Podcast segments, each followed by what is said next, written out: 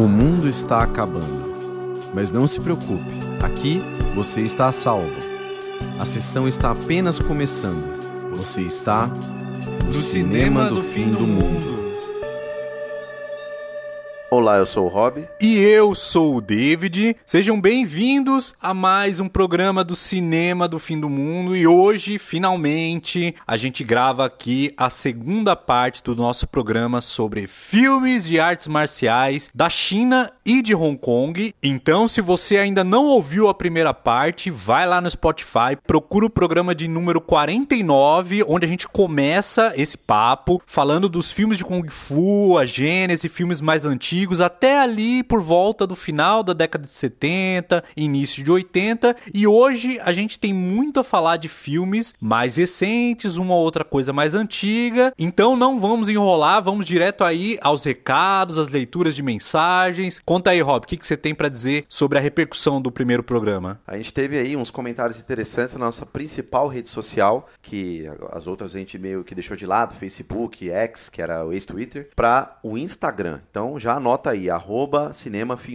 Segue a gente lá, que além de comentar nos posts que a gente sempre faz das capinhas bonitas feitas pelo Elder Rodrigues, a gente coloca também um trechinho do episódio e tal. Vocês podem comentar, dar like, compartilhar, ajuda a gente lá com isso. E, além disso, vocês vão se informar, porque no Instagram a gente consegue compartilhar stories e a nossa página no Instagram, a gente segue muitas coisas de cinema, os principais cinemas de São Paulo, principalmente, mas também de outros estados também, a gente já segue. E a gente sempre está compartilhando notícias, filmes que estão em cartaz, coisas de premiações. Então, se você segue a gente no Instagram, você vai estar tá sempre atualizado com o que está rolando de cinema hoje. Então, além disso, o Instagram tem esse serviço aí nosso, tá vendo? A gente é multiuso aí, ó. Além do podcast, dos comentários que a gente faz, a gente ainda divulga coisas do cinema nacional, mundial, asiático principalmente também, como os filmes de Kung Fu. Além disso, a gente vai passar a deixar também algumas recomendações de filmes lá nos stories,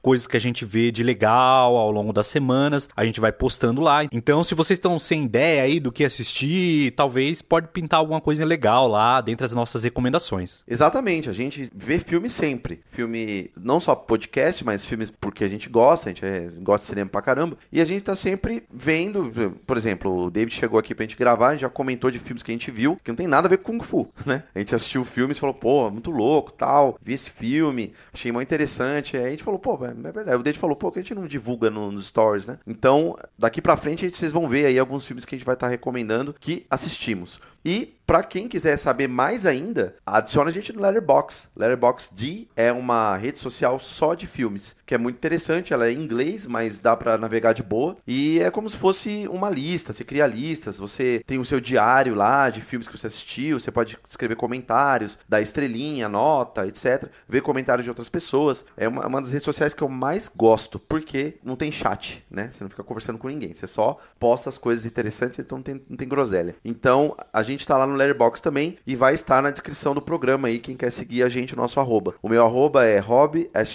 B e o do David? The David Macedo. Mas não se preocupe em guardar essas informações porque vão estar, tá, como o Rob disse, na descrição desse episódio. E é legal que por lá vocês podem ver o que a gente tá assistindo esses tempos, o que acaba até sendo meio que um spoiler do que a gente vai gravar, né, no futuro próximo, mas principalmente porque muitas vezes a gente dá a nota lá pro filme que a gente assistiu e algumas vezes a gente comenta uma ou outra coisinha assim, do que gostou, do que não gostou, se recomenda, não recomenda. Então é uma rede social bem legal, bem interessante, menos nociva do que qualquer outra por aí, é só falando de cinema mesmo e é muito interessante. E outra coisa legal, agora aqui voltando ao Instagram, é que por lá vocês podem mandar mensagem diretamente para nós caso tenha alguma coisa para comentar do programa, né, de alguma ideia de programa que vocês acham que seria legal a gente fazer, o que achou do episódio, se curtiu, se não curtiu e também comentar os episódios que saem, que é o que o Rob vai falar agora de comentários do programa anterior de Kung Fu que a gente fez. O Caio Palma, amigo nosso, comentou ali no inbox do Instagram, falou assim: "Fiquei bolado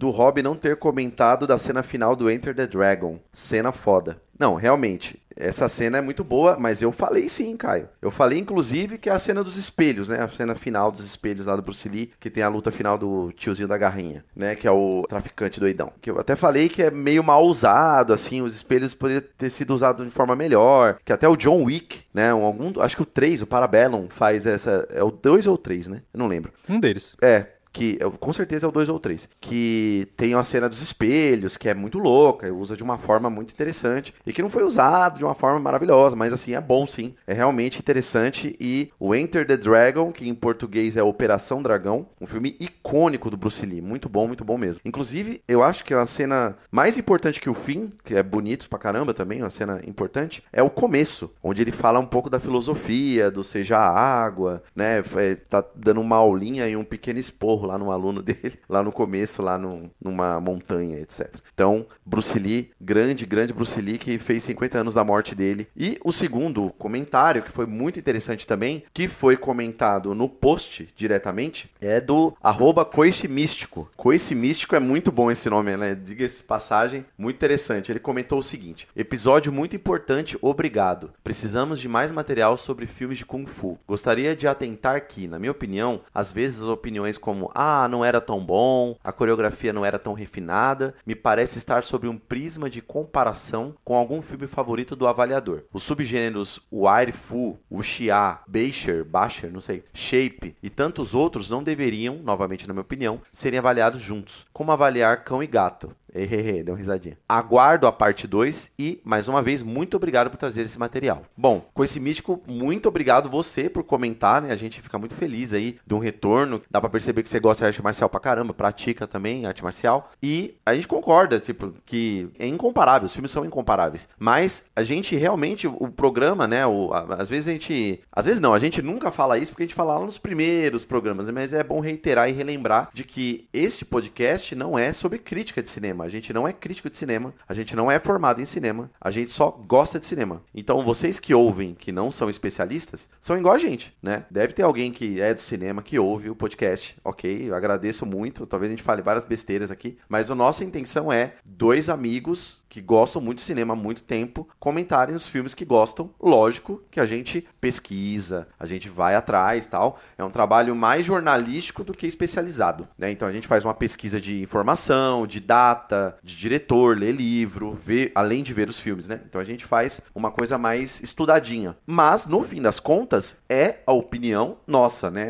O grande foco é o que, que a gente achou dos filmes. E o objetivo é incentivar as pessoas a irem ao cinema, a verem mais filmes a se interessarem mais pelo universo do cinema, que é tão amplo e tem vários gêneros, inclusive filmes de Kung Fu, que a gente fez esse programa que a gente gosta. Então é justamente por causa disso. A gente fala o que a gente gosta, lógico, é coisa que a gente não gosta também, a gente vai falar, mas pode ver, a maioria das coisas que a gente fala aqui é sobre filmes que a gente gosta, que a gente gostou. Porque também seria chato, né, ficar falando só de filme ruim, de que a gente não gostou, ah, esse filme é chato tal. Ou seja, é a nossa opinião mesmo. Então esse é o foco do programa. Não ficou tão claro, mas eu tô esclarecendo aqui agora. E esperamos fazer aqui uma parte 2 mais legal e que você você comente aí com esse místico aí, o que, que você achou dessa parte 2, que tem mais filmes interessantes aí pra gente falar. E aproveitando o gancho, esse programa, tal como anterior, tem como referência principal um livro do Rick Myers chamado Films of Fury, The Kung Fu Movie Book, que não tem em português, mas está disponível na Amazon para comprar, no Kindle custa uns 20 reais, e eu recomendo bastante por ele ser um livro que compila muito bem a história dos filmes de Kung Fu, os principais expoentes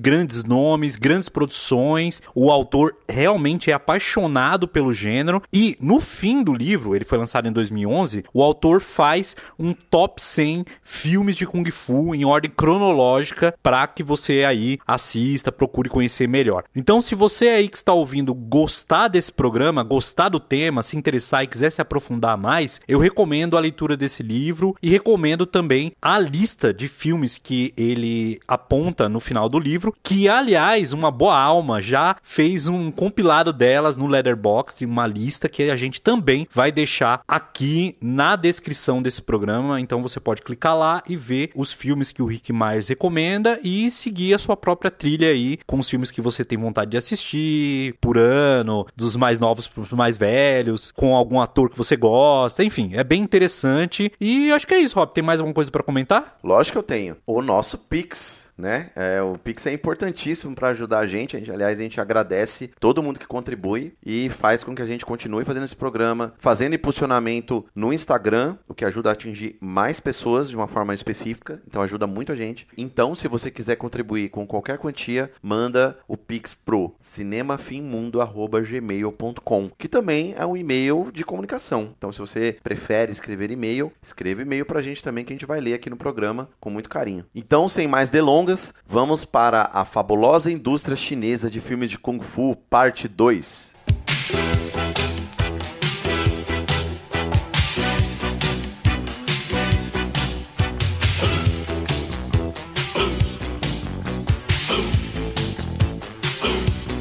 Para dar o pontapé inicial a esse programa, eu já começo aqui trazendo um dos meus filmes favoritos da infância. Eu amava esse filme. Eu lembro de ver sempre que passava na TV aberta e gravava, e eu adorava a dublagem. E infelizmente eu não achei o filme todo dublado. Assisti com áudio original. Esse é o, é o único que eu assistiria o áudio original, que é o filme Wheels on Mills, ou como em português, que é muito melhor, Detonando em Barcelona filme protagonizado por Jack Chan e dirigido por ninguém mais que Sammo Hung, ou Sammo Campbell Hung, que para quem viu os filmes lá na década de 90, quando era pivete, década de 80, deve lembrar que era um gordinho que lutava pra caramba em vários filmes de artes marciais daquele período. Esse cara, para mim, era só um ator que luta bem, participa de uns filmes engraçados e tal. Só que para pesquisa para esse programa, o que eu descobri é que esse maluco é um baita baita diretor, um baita coreógrafo e, claro, um baita ator. Fez inúmeros filmes, tá até hoje na ativa aí. E aqui ele faz um dos filmes mais marcantes em parceria com o Jack Chan. O filme é protagonizado, como eu disse, pelo Jack Chan e pelo Biao Yuan, ou Yuan Biao. Aliás, já deixa um outro parênteses aí, porque todos os nomes que a gente vai falar aqui, muitas vezes a gente vai ler de acordo com o que normalmente ele é descrito aqui no Ocidente. Mas, claro, a gente sabe que a leitura é ao contrário, é inversa. A gente sabe que muitas vezes o nome da pessoa vem depois do sobrenome na leitura oriental. Então a gente sabe disso, mas a gente já pede desculpa aqui porque fica muito mais fácil se a gente ler dessa forma os nomes deles. Então voltando pro filme, a gente tem aqui uma comédia de primeira, é um filme muito engraçado e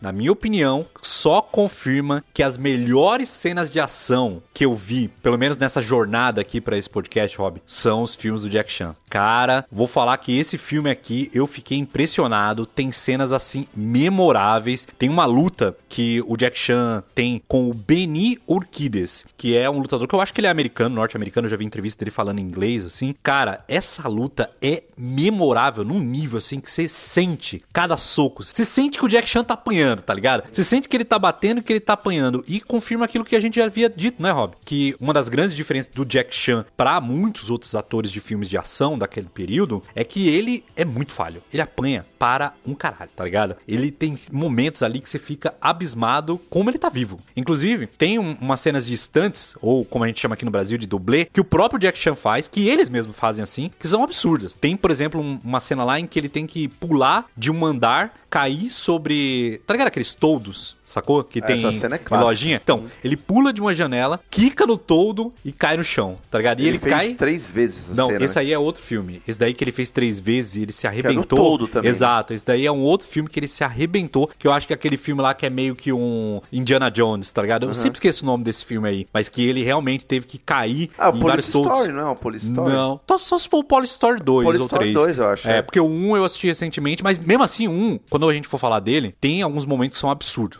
Absurdos, assim. O Jack Chan é muito louco. Quando eu penso nele agora, revendo esses filmes, eu penso que ele era um cara maluco, que sinceramente eu não sei como ele sobreviveu. Nesse filme aí que você tá falando, tem uma cena que ele pula de um lugar pra um galho de árvore, algo do gênero, assim. Que a versão que foi parar no filme final, assim, a cena, vamos dizer assim, o take que deu certo e que foi parar no filme, que a gente assiste hoje em dia, ele foi a primeira tentativa. E aí o Jack Chan queria fazer uma segunda, porque ele não achou que ficou tão boa. E, mano, o bagulho quebrou, ele caiu de cabeça, cara, ele quebrou o crânio. Até hoje parece que ele usa, tipo, um negócio de metal, de plástico, assim, porque ferrou a cabeça dele. E no livro diz que após esse acidente, ele passou a ser muito mais cauteloso. Ele passou a ter menos cenas absurdas, como ele fazia ali no final da década de 70. 70 e ao longo de boa parte da década de 80. Mas voltando aqui ao Detonando em Barcelona, é um filme curioso, porque a gente acompanha esses amigos aqui, que é o Jack Chan e o Biao Yuan, que aliás o nome dos personagens deles são também ocidentalizados. O Jack faz o Thomas e o Biao faz o David. Olha que loucura. E eles têm tipo um food truck em Barcelona e lá eles arrumam um monte de confusões a partir do momento que eles se envolvem com a batedora de carteiras, que é a Silvia, interpretada pela Lola Forner. E eles fazem um trio super engraçado assim de se envolver em várias lutas com galera da máfia. O Samu faz um policial super bonachão assim, que é meio incapaz, mas que luta pra caramba. E aí você acompanha em alguns momentos o Jack indo ver o pai dele, que tá tipo numa espécie de um sanatório e o pai dele é meio doidão, mas ao mesmo tempo não é. E ele tá casando ou vai casar com a mãe dessa batedora de carteira. Cara, é uma trama loucura, tá ligado? Que hoje, revendo mais velho, é cheio de furos. Eu vejo que é cheio de furos, mas cara, eu me diverti muito. É muito engraçado. A trilha sonora é super chaves. Que, aliás, eu criei esse paralelo. Já falei pra você, Rob, que se você assiste os filmes do Jack Chan da década de 80, você consegue ver muito do que é os trapalhões da década de 80 e também, claro, né, Chaves, e também faz toda aquela conexão com o humor de filmes antigos norte-americanos do Buster Keaton, o, sei lá, do Chaplin, muita essa coisa da fisicalidade, saca? Então, é um filme de ação com muita comédia, com uma história mirabolante, com cenas memoráveis que você fica se perguntando como diabos esses caras conseguiram fazer isso, como ele tinha coragem de fazer um absurdo desse, saca? Então, eu recomendo bastante. Eu acho que você não lembra desse filme, né, Rob? Mas não, com... esse não. Cara, não, com, quer dizer, com eu não, certeza. Eu, eu, devo ter assistido, mas eu lembro os cartazes nas locadoras. Ah, sim. Em todo canto, Com todo mundo certeza. falando, passando na TV. Esse filme fez muito sucesso, né? Sim, fez Aliás, muito. é um dos mais um dos mais do Jack Chan, né? Sim. De sucesso no Brasil, Sim, menos. no Brasil, ele, junto com os filmes que vieram depois, principalmente aqueles que ele fez nos Estados Unidos, Ah, tem o Mr. Nice Guy que eu tava vendo aqui, Isso, que é o esse. mesmo diretor. É, já é final da década de 90, o Mr. Nice Guy, né? Já, é, já faz parte É, daquele mo- 97. É, já faz parte daqueles filmes que ele faz nos Estados Unidos. Essa época de Detonando em Barcelona são os filmes feitos mesmo em Hong Kong. E assim, recomendo demais. Se você quer ter uma sessão divertida, se você gosta de cenas muito bem coreografadas, esse é o filme, o filme. E mais pra frente, eu vou falar de outros filmes do Jack Chan que realmente são impressionantes. Ele tava no auge, ele devia ter pouco menos de 30 anos, assim, girando ali por volta dos 30 anos. Acho que ele devia ter uns 29 a 31 anos, assim, nesse período que ele gravou Detonando em Barcelona. Ele tava no auge, lutando pra caramba. Filmaço, imperdível, Detonando em Barcelona. E a prova que ele tava no auge é que no ano seguinte ele já entregou um dos grandes clássicos também dos filmes de Kung Fu, que mudou muito da carreira dele, que é um filme extremamente influente e por muitos considerado um dos melhores filmes de ação de todos os tempos, que é Police Story, que no Brasil recebeu o subtítulo de A Guerra das Drogas.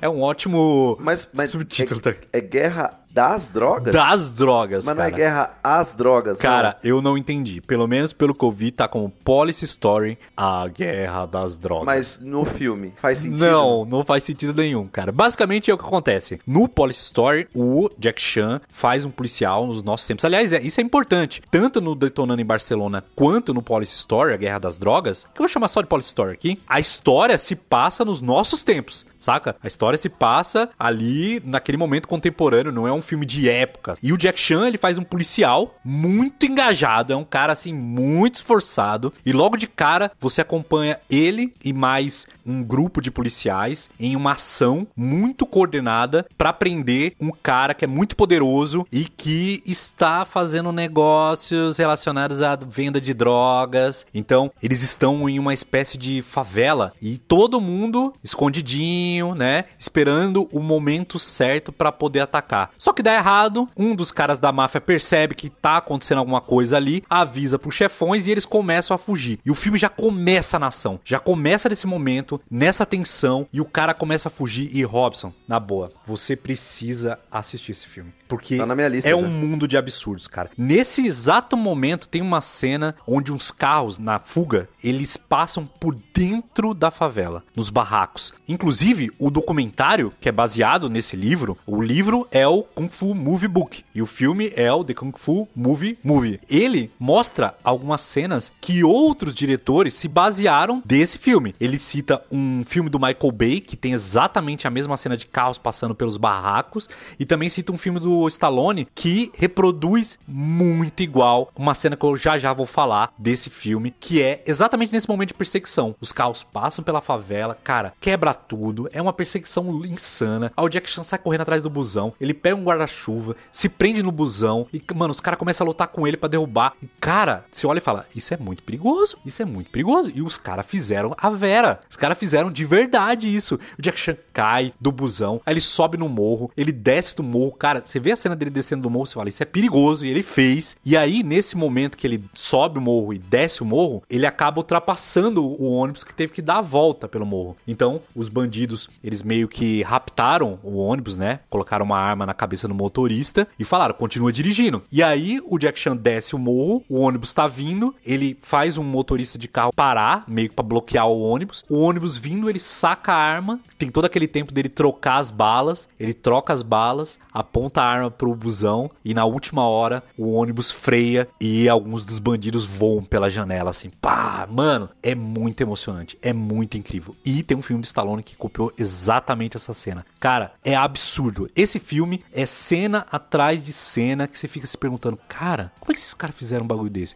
Tem que ter pouco amor próprio pra fazer filme assim, cara. E eu acho que nessa época o Jack Chan não tinha medo de morrer. E a galera que tava com ele não tinha medo de morrer. Porque tem muitos momentos assim. Tem uma cena no shopping que é absurda. Tem um momento que uma personagem tem que saltar de uma casa de alguns andares dentro de uma piscina de uma outra casa. E foi filmado assim. É absurdo. Você fala assim. Bota o Le Parkour no, no chinelo. Não, é, é, é assustador. Porque o parkour é arriscado, mas no geral os caras não querem morrer, tá ligado? Eu sinto que aqui nesse filme eles não tinham muito medo de morrer. Porque eles caem de verdade. Quando essas pessoas voam do ônibus, elas caem no concreto, tá ligado? Não é aquela coisa de vou tentar não cair. Não, eles caem, saca? Isso que é foda. Então, assim, esse filme é absurdamente emocionante, tá ligado? Aquela coisa eletrizante. Tipo, tela quente. É isso, cara. Quando eu penso em tela quente, filme de ação, é esse filme. E assim, eu acho que a história é muito boa. Ela tem um começo, um meio, fim muito legal. Acho que o desfecho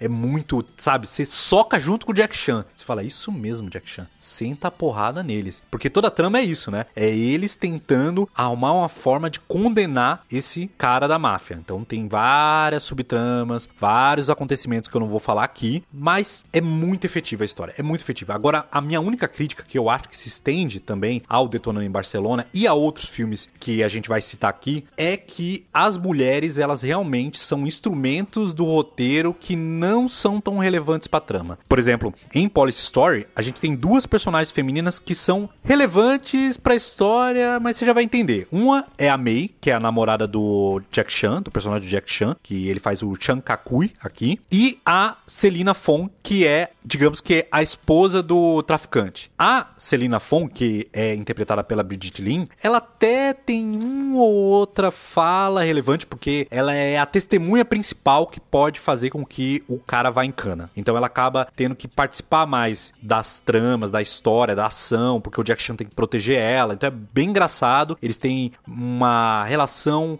melhor no filme. Mas ela tá lá em defesa, ela precisa da defesa das pessoas e tudo mais. Já a May, que é a namorada do Jack Chan, cara, ela tá lá e tudo que ela faz. Sabe quando você percebe que teve pouco cuidado na hora de pensar o personagem? Teve pouco cuidado, tá mais como uma coisa meio que bem humorada, pra piada. E assim, essas duas atrizes fizeram um filme com Wong Kar-wai. É, não, elas são duas atrizes de altíssima relevância. Por exemplo, aqui na minha sala tem um pôster do Amor à Flor da Pele, que tem uma silhueta, que é da Maggie Chung. É ela que é a, a protagonista desse filme, que é a obra-prima do Wong Kar-wai. E a Brigitte Lin, ela fez, quem assistiu Amores Expressos, ela a primeira parte do filme, são duas partes, né? Duas histórias diferentes. Mas a primeira parte do filme tem uma traficante que usa uma peruca loira, é a Brigitte Lin. Então elas são duas atrizes assim, ó, proeminentes que tiveram uma carreira foda, que fizeram filmes épicos, né? Filmes que são importantíssimos no cinema de Hong Kong. Enfim, Isso é, mas isso é e muito subaproveitadas e subaproveitados. E, e acho que na época dos anos 80, principalmente, muitos filmes, a gente tem, a gente vai ver mais na frente, vai discutir isso, tem os dois lados. Filmes que meio que subutilizam as mulheres no, no roteiro e, e outros que, pelo contrário, colocam as mulheres no centro, né? Então a gente vai meio que conversar sobre isso também mais pra frente. Isso, claro, não muda o fato de que o filme é muito bom, o filme é muito legal, o filme é muito divertido. Essas atrizes têm momentos que são muito engraçados, principalmente a Bridget Lin. É só um apontamento que eu noto bastante nesse período.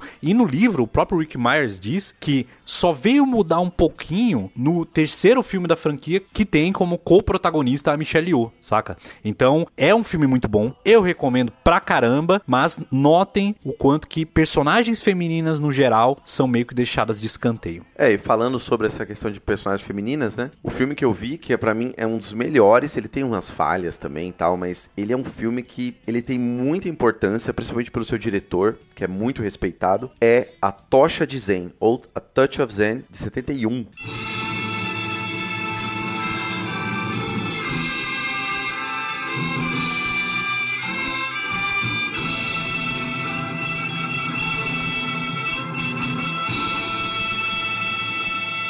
Veja bem, 71. E é um clássico, um épico, primeiro que é um épico, e do subgênero de Wuxia. Wuxia, traduzindo assim de uma forma mais genérica, vem de Wu, de Wushu, de arte, arte marcial, e Xia é como se fosse filme de época, como se fosse um conto de época, ou uma coisa assim, é uma comparação que não faz muito sentido, mais didático pra gente entender aqui do ocidente, que é como se fosse novela de cavalaria. Então, aquelas coisas da Idade Média, que é coisa de aventura, né? Então, aquelas histórias de aventura são mais o, que o Xia significa. Mas o principal que define que um filme é de wuxia é o aspecto fantástico e não tão pautado na realidade. Então, nas histórias de wuxia, a gente vê pessoas voando, saltando, coisas incríveis que fogem desse escopo realista. E também tem outra coisa, sempre tem essa coisa da espada, saca? Filmes de wuxia são filmes de, é, como é que fala? É, capa espada. Espadachim, capa por isso, espada. então, Exato. exatamente, por isso que vem essa coisa de novela de cavalaria. Novela É, de cavalaria fantasia chinesa, é isso É que eu exatamente, penso. que, é, que é- a fantasia medieval, era a mesma coisa. É isso mesmo. É o, o, o herói de capa e espada é o que seria o Xia na China, né? Então tem a coisa mitológica, aquela coisa do conto antigo, as lendas. Então é explorar essas lendas. Automaticamente esses filmes, eles são um subgênero porque eles são filmes de kung fu, ou seja, eles têm a luta ali também com armas, né? E eles têm os personagens, etc, mas eles estão sempre, não sempre, mas em grande parte envolvidos em uma época mais antiga, século XVI, século XVII. Eles estão falando mais de uma China imperial, dinástica e também são filmes mais longos, né? A gente vê que os filmes de Kung Fu, Bruce Lee, por exemplo, é tudo 90 minutos, 90 e poucos minutos, uma hora e 40, uma hora e meia. E esses filmes, no entanto, eles já ultrapassam duas horas, duas horas e pouco. Então, Tocha de Zen é dirigido pelo King Hu. King Hu é um grande diretor de filmes de wuxia, né? Ele é muito reverenciado, ele influenciou inclusive o Ang Lee, que é um taiwanês, inclusive esse filme foi feito em Taiwan, a Tocha de Zen, e ele influenciou muito o diretor taiwanês, que é o Ang A fazer o Tigre e o Dragão, que é muito famoso, muito conhecido, e esse filme, A Tocha de Zen de 71, foi o que revolucionou nesse aspecto principal que é que o David falou, das voadas, galera voando, aquela coisa fantástica e absurda, que caracteriza esses filmes como fantasia, né? Como fosse uma categoria de gênero ali, fantasia, porque o Tigre e o Dragão ficou muito conhecido, o filme de 2000, do Ang Lee, ficou muito conhecido por isso, né? Eu lembro que na época todo mundo falava, nossa, mó viagem, os caras ficam voando, né? Que absurdo e tal. Uma galera meio que sedenta por realismo, né? Uma coisa meio estranha. E tudo bem, o, o Super-Homem voa também, ninguém reclama, né? Mas enfim, Tigre e o Dragão é um filme que eu vi também, muito interessante. Você viu, David, Tigre e o Dragão? Quer dizer, recentemente, você já deve ter visto. já. Eu vi quando era pivete e não tive tempo de reassistir aqui pro programa, saca? Eu só queria comentar que você falou do super-homem e tal. É uma coisa meio peculiar, porque aqui no ocidente a gente não tem muita familiaridade com o absurdo se não houver um contexto. Esses filmes, eles ali, por exemplo, o Touch of Zen de 71, ele, junto com outros daquele período, trouxeram essa imagem que hoje a gente conhece do, da galera saltando e tudo mais, mas isso não era novo lá no cinema chinês, tá ligado? Isso já existia, tem coisa lá do primeira metade do século XX Oriente em que já tinha esses absurdos e tal. Já que no Ocidente tem que ter toda essa história, tem, tem a explicação. O super-homem voa porque ele não é um ser humano, ele veio de outro planeta e tal. Então eu acho que nós aqui do Ocidente temos essa dificuldade de aceitar as coisas sem uma explicação de cara, saca? Por mais que essa explicação também seja absurda, tanto quanto voar. Sim, mas é o lance de, tipo, você tem um contexto muito estabelecido do porquê, da razão desse indivíduo voar. Enquanto que nesses filmes de wuxia, a gente não tem muito isso. A gente tem que você já vê eles fazendo esses efeitos. É, não, na verdade tem, é porque a gente não tá acostumado com esse tipo de conto. Por exemplo, tudo que é contado ali são contos, a maioria dos filmes de wuxia são contos conhecidos já pelas pessoas da China, né? Então é meio que já ah, esse conto, já ouvi falar, minha avó já deve ter falado sobre, eu já ouvi falar sobre isso, aquilo. Então é, é uma coisa, diferença cultural mesmo, né? Porque Tocha de Zen é um filme místico, do começo ao fim. Então as pessoas voarem faz muito sentido, né? Tipo, logicamente, se você só vê a cena, você vai achar um absurdo. Mas dentro daquele contexto, né, são pessoas que desenvolvem o Kung Fu a um ponto que eles chegam em um patamar de espiritualidade superior. E a gente tem os monges, por exemplo. Tem a história dos monges que vivem 200 anos, o coração bate uma vez por ano. Então, pô, o coração do cara bate uma vez por ano, pra ele voar é um palito, né? E tem uma coisa poética aí também. Eu percebi isso com um filme que eu vou falar mais à frente, um filme recente, que tem poucos, alguns alguns elementos absurdos, fantásticos assim, que você olha e é claramente não realista intencionalmente, saca? E você olha aquilo e na hora você percebe que tem um quê exato da poesia, da arte, de não ter realmente essa ideia de ser algo extremamente realista. Não, cara, é arte, cara. É um bagulho assim que realmente foge do escopo do realismo que a gente espera de histórias que a gente vê sempre assim aqui no ocidente. Exatamente isso. E nesse momento do Touch of Zen, que é a tocha de Zen, é um momento chave em que esses filmes mais poéticos de Wuxia que eles trazem uma coisa mais imagética, de se importar mais com a imagem e não tanto com a luta. E a luta também ser uma parte poética, né? Fazer uma parte poética. Por isso que a coisa do cenário em volta ser muito importante. Então, geralmente são cenários bucólicos, floresta, cheio de árvore, ou uma parte com neve, né? Então você vê que o cenário também compõe a parte da luta. Então, a gente vê que a influência do cinema europeu, ele vem com mais força, né? A gente tá nos anos 70. Então, assim, é um filme de vanguarda, se for ver, porque é um filme que, se você for ver os filmes dos anos 70, Bruce Lee e tal, que 71, cara, acabou de sair dos anos 60. É um filme completamente fora da curva. É um filme assim que não tem nada igual ao Touch of Zen. Por isso que eu acho ele maravilhoso, né? E a história dele é uma história até eu vejo assim que os filmes de Uchiha são muito complexos de história para você entender, porque é muita coisa acontecendo, né? Então, a história é da Young, que é uma nobre. A sinopse é meio meio spoiler, porque no começo do filme você nem sabe de onde ela vem. Mas talvez pela roupa dela, como a gente é ocidental, a gente meio que não saca essas coisas, né? Mas pela roupa dela dá para perceber, ela é uma nobre. Mas ela deixa bem escondido isso. E ela tá fugida. Ela fez alguma besteira, alguma coisa aconteceu e a dinastia Min tá atrás dela. E ela se esconde em uma casa meio abandonada e que tem lá um vizinho que é um calígrafo. Ele é um intelectual lá, um cara que é estudioso, né? ele não luta nem nada. Ele fica estudando caligrafia, ele tem uma lojinha ali no centro comercial de caligrafia, a galera pede pra ele escrever e tal. E aí ele é meio bobão, assim, meio ingênuo e tal. E aí ele olha aquela, ah, então mudou aquela mina nova lá, Yang, não sei o que, ela é meio misteriosa e tal. E ela é meio cara fechada, assim, você vê a foto dela. Aliás, na parte 1 do programa, a capa que o Elder fez, a do meio é Yang, né, que tá lá com uma espada assim, com a carona fechada. E ela é a protagonista. E esse coadjuvante é meio que um cara que vai ajudar ela, em certo modo, a fugir. E aí é uma coisa de mistério que vai se revelando aos poucos no filme. O roteiro tem umas furadas, mas, mano, é muito bom esse filme. Porque ele vai desenvolvendo a um ponto que tem umas cenas lindas, assim. Aí você vai vendo a trama e ela vai se desenvolvendo e ela é uma lutadora exímia de espada. Você vê, assim, que as lutas são muito bonitas mesmo. E são simples e tal, mas são uma, umas lutas, assim, que muda a sua visão de filme de Kung Fu. A gente tá acostumado, principalmente pro programa, ver filme tipo Jack Chan. Luta, vamos lá, tal, uma coisa engraçada, um alívio cômico. Esse filme não tem isso. Esse filme ele é diretamente uma coisa, outro universo. Você vai ter um, umas lutas que são pontuais, que não são extraordinárias, mas são lutas muito boas. E você vai ver um desenvolvimento de história que vai levando para um lugar que você fala, nossa, pode crer. Aí tem um, uma parte que entra os monges. E os monges são muito importantes. Aí tem uma questão também de filosofia, de como eles encaram a filosofia da existência moral de uma pessoa estar tá lá e de uma pessoa ser perseguida. E ela, como mulher, ser uma protagonista e não colocada como os outros filmes é colocado, né? De uma pessoa assim, ah, um personagem lateral, uma coisa que não faz tanta importância. Pelo- acho que a postura dela é uma postura incisiva, né? Que ela é uma. Ela é zica, mano. É, o bagulho não mexe com ela porque ela é pesada. Então. A Tocha de Zen é um filme, assim, muito profundo que eu realmente quero ver de novo. É um filme que tem que se ver mais de uma vez. Eu assisti ele uma primeira vez, eu fiquei, caramba, mano, eu tenho que ver esse filme de novo. E eu, em breve, quero ver esse filme de novo. Eu não vi ele pro programa agora, porque não deu tempo. Preferi ver outro, que eu, inclusive, vou falar mais pra frente, que é o último que eu vi, que eu adorei. Mas é um filme taiwanês do King Hu, que é um grande, grande diretor, que eu quero ver outro filme dele, inclusive, que é o Dragon Inn, de 60 e pouco, 67, eu acho. É um outro marco também no cinema de Hong Kong. E que influenciou diretamente do Ang Lee, que eu já vou entrar e falando junto. Sabe o Dragon Inn que você citou? Sim. O nome dele aqui no Brasil é A Estalagem do Dragão.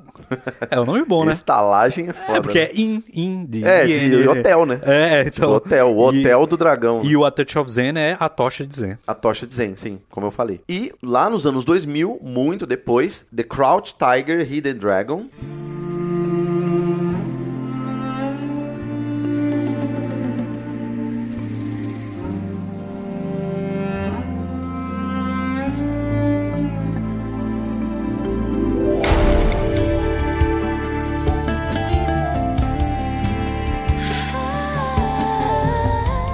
E o Dragão, que é um clássico, que tem a Michelle Yeoh, maravilhosa ali, a Yu Liang e o Shao Un Fat, que fez o Hard Boil, Fervura Máxima, do John Woo. Ele é um ator muito famoso e tal. E, pô, quem tem mais de 30 anos tá ligado do impacto que Tigre Dragão teve na época dos anos 2000, né? Aquela coisa, aí teve o Matrix e tal, tal, enfim, é coisa que também é influenciada pelos Wuxia também, né? E esse filme, O Tigre Dragão, é um clássico moderno, né, do cinema dos anos 2000, do cinema de Kung Fu e especificamente de Xia, porque também conta a história de duas mulheres. Então são duas mulheres que são protagonistas desse filme, que é a Michelle Yeoh e a Yu Lian. E eles estão ali na questão da dinastia Qin, e aí tem um embate entre eles e o roubo de uma espada. Enfim, a história, eu não vou ficar contando muita história, porque o legal é você ver a história. Eu vejo que o Sushiá é interessante nem ver sinopse, vai ver, porque a maioria das sinopses fica contando muita coisa. E aí o contexto histórico é muito interessante, você entender, porque a gente não sabe nada, cara, da história da Ásia, e, e principalmente da China. Então tem muita coisa ali que é história de dinastias, que é briga entre dinastias, né? Uma defesa de imperialismo, e aí como é que eles vão é, unificar a China, a ideia de uma China unida, né? Nacionalismo da China, que é muito presente. E aí tem a luta entre artes marciais também, entre escolas de artes marciais, que a gente vai ver também com o Fei Hong lá na frente. Então, Tigre e Dragão, não tem o que falar. É um filme muito importante, visualmente extraordinário. O Ang Lee é um diretor que eu gosto muito. Ele não é um diretor de filmes de Kung Fu. Ele já tem filmes de drama, que são muito bons também. Uma trilogia também que eu tô, tô vendo, falta dois. E ele é um cara que é maravilhoso e eu recomendo demais o Tigre e Dragão, porque tem uma conexão com a Tocha de Zen. Eu acho interessante ver o Tigre e o Dragão primeiro, tal, e você vê a Tocha de Zen depois, aí você vai identificar muito das influências, principalmente do protagonismo feminino, nesse caso, das mulheres que já tinha isso nos contos chineses. Então, porque eles pegam ali todos os contos chineses e adaptam pro cinema. A protagonista é a Zizan, certo? Uma das protagonistas, né? Na verdade, ela é a protagonista, vai, vamos dizer que ela é o É, eu centro tô falando da isso porque história. eu li o livro. Eu não lembro nada do filme, mas eu li É. o livro e falava que ela Porque ela é a. Michelle Yeoh, elas duas estão ali como o centro da história, né? São duas protagonistas, mas ela, ela aparece a maior parte do filme. Ela fez Memórias de uma Geisha, ela fez o 2046, que pra mim é o melhor filme do Wong Kar-wai, ela fez A Hora do Rush 2, Sabe uma coisa louca, Rob? É que Memória de uma Geisha tem a Michelle Yeoh também. tem a Gon Lee, Exato. Só que é um filme sobre geishas onde boa parte das atrizes protagonistas são são chinesas. chinesas, sim. Então, assim, galera, assim, ó, parabéns. O americano ali, ó.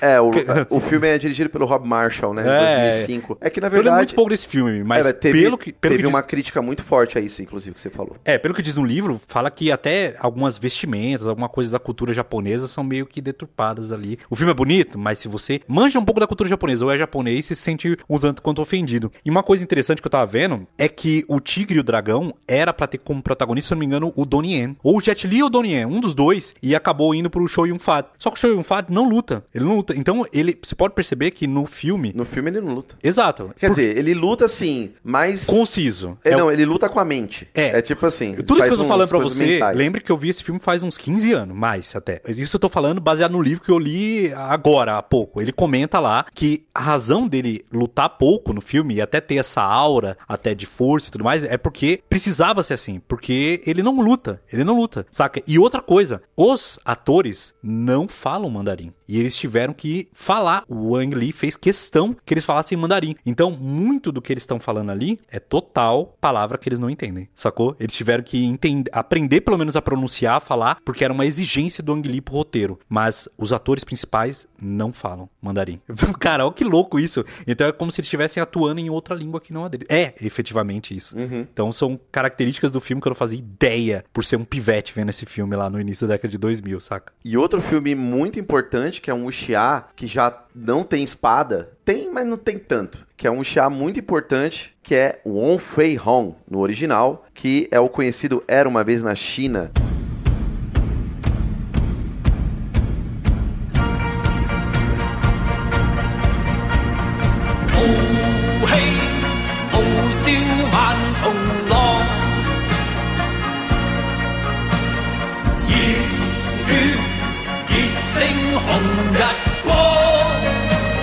Dirigido pelo Choi Hark, que é um grande diretor que fez, inclusive, o remake do Dragon Inn, né? Que eu quero assistir muito em 92. Fez muito filme doido, filme de vampiro, filme de terror com gigante. Esse cara, ele é até chamado do Spielberg da China, saca? Ele estudou nos Estados Unidos, estudou na Universidade de Texas lá. Depois ele voltou pra China, fez filme a rodo, uns filmes com os efeitos especiais. Ele tem como maior mérito, aliás, essa questão dos efeitos especiais. Ele foi o responsável por trazer essa coisa grandiosa de efeitos especiais para o cinema de Hong Kong, o cinema da China. E ele tem muito filme icônico. Esse é só um deles, né? O É, cara tá na atividade até hoje, mano. É, exatamente. E Era Uma Vez na China tem uma referência muito grande de cinema. Você vê que o diretor influencia muito, porque ele tem muitas referências de take, tudo, tu- a amplitude da cinematografia dele já é diferente. Você assistiu o filme e fala, hum, isso aí é cinema mesmo, né? Tem influência eu também grande. vi, hein? Esse é um dos poucos que nós dois vimos. É, nós vimos ah, recentemente, né? Que esse aí eu precisava ver, né? Tem, tem que ver mesmo. E tem o grande Jet Li, que aí é um dos grandes filmes da carreira dele, que Jet Li, como uns grandes ali, né? Falou do primeiro episódio, os quatro grandes atores mundialmente conhecidos de Hong Kong, que é o Bruce Lee, Jack Chan, e aí vem o Jet Li, geracional, né? E ele é contemporâneo do Jack Chan ali, né? Dos anos 80, só que ele despontou mesmo. Um dos grandes filmes que ele despontou foi esse, o Era Uma Vez na China, que conta uma história muito legal. Achei muito, muito boa a forma que ele conta a história da ocidentalização da China. A presença imperialista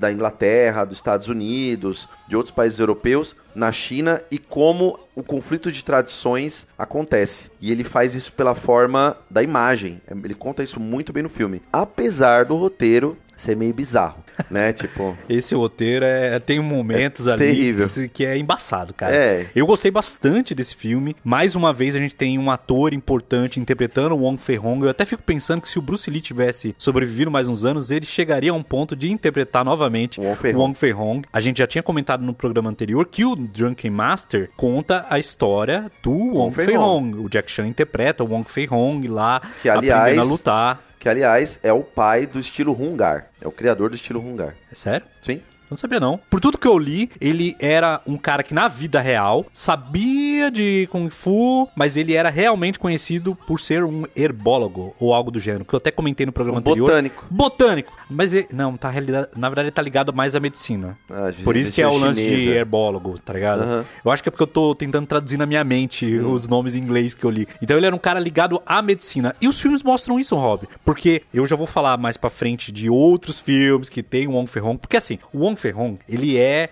o Superman, tá ligado? Só que pé no chão, assim. Ele é um personagem que foi refilmado inúmeras vezes com atores diferentes, contando histórias diferentes, mas algumas coisas se mantêm igual. E uma das coisas que se mantém igual é que ele tá sempre ligado à medicina. E se você lembrar, nesse filme, ele é um médico. Tudo que ele quer realmente é curar as pessoas, cuidar as pessoas e defender o povo, tanto nessa questão da saúde, como também da ameaça, né, do estrangeiro que tá chegando e oprimindo o povo chinês da região onde ele está. Gostar. O filme mostra muito essa ideia de conflito de tradição que o Won Fei-hong, ele, e o Jet Li, o caso do Jet Li, ele interpreta, ele absorve de uma forma muito louca, assim, porque você vê pela vestimenta. E a grande coisa é que a 13 terceira tia, que é muito estranho, né? Eu acho bizarro isso É, aí. porque eles se referem a, a eles pela categoria de família, né? Então você é a 13 terceira tia. Só que é tipo a prima dele, né? Ela até é meio apaixonadinha por ele, ele fica meio pá, assim. E, enfim. E aí ela vai pro ocidente, ela volta toda ocidentalizada, com roupa de. daquela roupa inglesa, né? Da época vitoriana. Volta com uma câmera fotográfica. E eles tiram até foto, né? Aquelas fotos devem ser meio reproduções da foto verdadeira. Você vê que mesmo no século XIX ela já era louca pelo selfie, né? Ela, o louco por tirar foto mesmo de uma tragédia. É. Tem um momento que um determinado local importante pra história pega fogo e o bagulho tá lá ruindo e a primeira coisa que ela quer é tirar uma foto, tá ligado? Não, isso é muito, muito louco porque tem um leque que é do mestre do Onferron. E ele tem umas inscrições, assim, está todo cheio de coisas escritas e tal. E é ela que tá guardando esse leque, né? Ele, e aí, quando pega fogo, né? Tem, a- tem aquele gordinho lá, que ele é muito engraçado, né? É o Wing. O Wing, é. Que ele, é, ele luta pra caramba, mano. Ele luta pra caramba. É o Porkwing, interpretado pelo Ken Cheng. É. E aí ele. Ele pergunta pra ela, pô, mas tá pegando fogo aí, você tá maluca, tá tirando foto. Aí a primeira coisa que ela salva é a câmera. E ela esquece o leque. E aí o Onferron abre o leque, queimado, uma parte do leque tá queimado, depois que o fogo é controlado. E ele fica muito bravo, assim. Olha pra ela e fala, pô, você salvou a câmera fotográfica e não salvou o leque, né? E aí mostra muito essa visão ocidental que a gente tem de entender o tempo como uma forma linear. Então a gente, a gente ocidental, a gente vê o tempo como ontem, hoje e amanhã. Os orientais, no geral, a gente pode pensar até Índia, China, entre outros, é, pensamento hinduísta, budista, tem um pensamento cíclico. Então, para eles, o tempo é cíclico. As coisas vão voltar uma hora. Então, não existe um passado que eu preciso memorizar. Eu não preciso guardar um instante. Eu tenho que viver o instante. E aí ela tem essa coisa de, ah, eu vou guardar isso porque é histórico, tá pegando fogo. Talvez ela tenha passado por isso. Que a gente tem esse pensamento mesmo, né? Nossa, é uma coisa única, eu tenho que guardar, eu tenho que tirar uma foto disso. Isso vai ser memorável. Mas pro Von Ferron,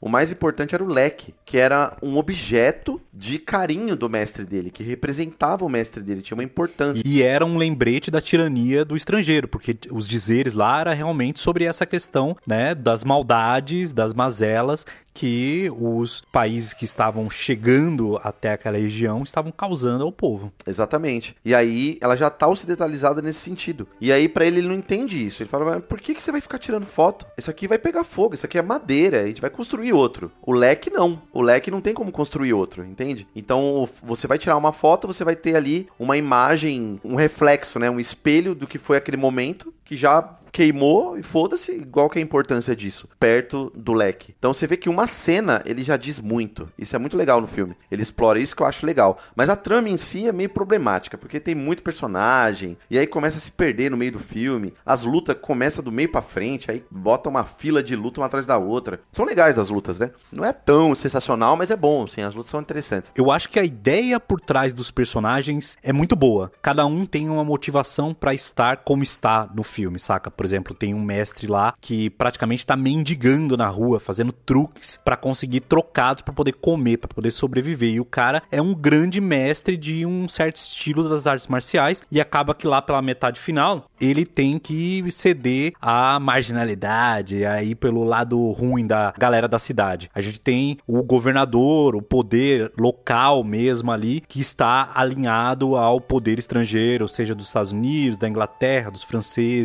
Tem os jesuítas, que tem um papel ali na história, né? Bem Que estão interessante, pregando. Que é um ator horrível. inclusive. Horrível, horrível. Nossa. Aliás, ó, eu vou A dizer. atuação dele é Um podre. problema que eu vejo muito, pelo menos nos filmes que eu vi da primeira metade da década de 90, é que o áudio é horrível, cara. É sincronizado de uma forma absurda. E eu vi no áudio original, saca? Eu no também. áudio original, a boca tá lá mexendo e o cara tá falando outra coisa, ou às vezes o cara não tá com a boca mexendo e tá falando uma coisa, eles dublaram, colocaram em cima, assim. Então, mesmo no áudio original, tem alguns problemas de sincronia e também de palavras e coisas desse tipo que você fala, caramba, cara, por que isso? Pelo menos uns três filmes que eu assisti tem isso E eu, aqui no século XXI, vendo esses filmes, não consigo, sabe, não, não ter minha experiência um tanto quanto atrapalhada, saca? Ainda assim, como eu disse, eu gosto dessas subtramas. Eu gosto de ter os jesuítas lá tentando pregar a palavra do cristianismo e em algum momento você vê eles como vilão e em algum outro momento você percebe que não, eles só têm pensamentos diferentes porque vêm de lugares diferentes, mas eles não são maus, saca? Vocês vão assistir, vocês vão assistir. Mas assim, cinematograficamente falando, é um dos filmes mais fodas É. desse período. É daqueles que você olha e fala, cara, olha esse take, olha esse ângulo, olha essa luz, saca? É realmente um filme muito bonito. Logo no começo tem uma conversa entre o Wong Fei Hong e esse cara aí que entrega o leque pra ele, antes desse cara partir pro estrangeiro, em que ele fala que o Wong Fei Hong vai ficar e ele vai treinar pessoas pra defender a China da ameaça estrangeira. E corta pra uma cena na praia com um monte de pessoas treinando. E cara, a música é a melhor música dos filmes Kung Fu. Pra mim, tá no top 3, top 2, sei lá, melhores temas de filmes de artes marciais é o tema desse filme. Cara, isso ficou na minha cabeça. Ontem eu tava trabalhando no roteiro desse programa aqui e do outro que a gente vai gravar. E, cara, o tempo inteiro, na minha cabeça lá, a música que vocês vão ouvir agora aí. 豪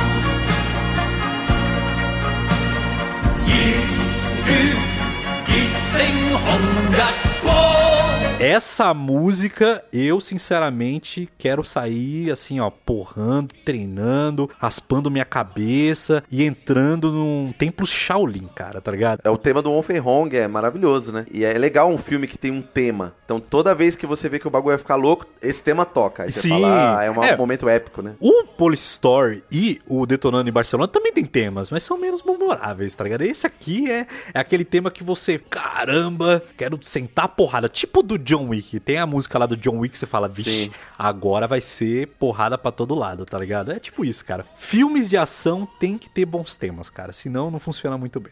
Mas enfim, esse filme tem seus problemas de roteiro, mas na minha opinião, pra quem gosta de filmes de kung fu, pra quem gosta de filmes de artes marciais, é indispensável porque mostra um momento muito relevante na carreira do Jet Li que estava, pode-se dizer, chegando a seu ápice. E outro ator que também estava chegando ao seu auge e que nós conhecemos até hoje é o Donnie Yen. E é ele o protagonista do filme seguinte que eu vou comentar aqui, um filme que também tem o Wong Fei E aí você diz, caramba, o Donnie Yen interpretando o Wong Hong? Não, aqui ele interpreta o pai do Wong Fei Hong, Wong Kei-in. Tem o Wong Fei Hong, só que ele é uma criança e no filme ele tá descrito como Wong Fei Hong. Essa escrita varia muito, né? Alguns são Huang Fei Hong, Wen Fei Hong, mas é o mesmo personagem. Aqui, o Wong Fei Hong é criança, tem o pai dele, Wong Kei-in, mas ele não é o centro, centro mesmo da história. O filme em questão é Mestre Khan, a lenda, ou, como é mais conhecido em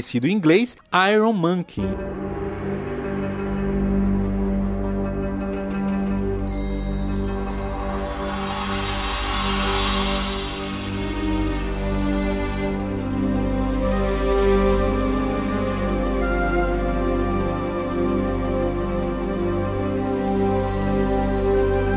E a história acompanha exatamente esse personagem, que é o macaco de ferro, algo do gênero assim, que é tipo um super-herói, que é meio que um Robin Hood misturado com ninja, misturado com lutador de Kung Fu, e traz real um paralelo com super-heróis. Porque ele é um justiceiro que sai à noite pra combater a criminalidade, combater coisas que ele, digamos assim, acha que são injustiças sociais, injustiças praticadas por pessoas poderosas daquela região. Mas durante o dia, ele é um médico. E a sinopse oficial, que aliás, eu deixei anotada a sinopse oficial de todos os filmes que a gente comentou até agora, e eu não falei de nenhum. E nesse aqui diz o seguinte: um artista marcial barra médico rouba das autoridades corruptas como um ladrão mascarado para dar aos pobres, enquanto outro artista marcial barra médico é forçado a caçá-lo. Mas uma grande ameaça os une quando um poderoso e traidor monge Shaolin assume o controle das autoridades. E é basicamente esse o filme. De um lado, o Donnie Yen, Wong Kei In. Do outro lado, o Dr. Young, que também faz o Iron Monkey, que é interpretado pelo Hong Wang-yu, que aliás é um ator que eu não lembro de ter visto nenhum outro filme anterior a esse, nem depois, mas pelo que eu vi, desse filme em diante, ele participou de diversos outros filmes. Esse filme, aliás, é dirigido pelo Yuan Wu-ping, que é o mesmo diretor de Drunken Master e de outros da nossa lista aqui. Esse cara aí é um A gente vai monstro. falar muito dele. É, a gente vai falar muito dele porque esse cara, assim, tá entre os grandes diretores coreógrafos chineses, fez inúmeros filmes. Ele coreografou, se eu não me engano, o primeiro Matrix. Então, assim, ele é um cara que tá há muitos anos envolvido na indústria, tá vivo até hoje fazendo filme aí. Enfim, esse filme aqui é mais um que tem cenas de artes marciais, assim, cenas de luta que são impecáveis. Tem vários momentos memoráveis. A última cena do filme, a última batalha, cara, hoje eu acho que eu não curto tanto, mas eu imagino que o impacto que isso teve na época, porque é uma luta em cima de umas toras com ao redor pegando fogo. Então, eles têm que lutar lá em cima e tentar acabar com o seu inimigo o quanto antes pra não cair no fogo e morrer. Então, assim, é Pitfall. Pitfall, exatamente. É um filme, assim, memorável. Eu realmente vejo ele como um filme de super-herói. Eu acho que é o primeiro filme em que você pega, coloca de lado o Wong Fei Hong, apesar de estar naquele mesmo universo, com o mesmo personagem. Aliás, o molequinho luta pra caramba. O molequinho faz o Wong Fei Hong. Ele só fez mais um filme depois desse. E depois, deve ser lá, deve ter ido fazer faculdade, virar engenheiro. Mas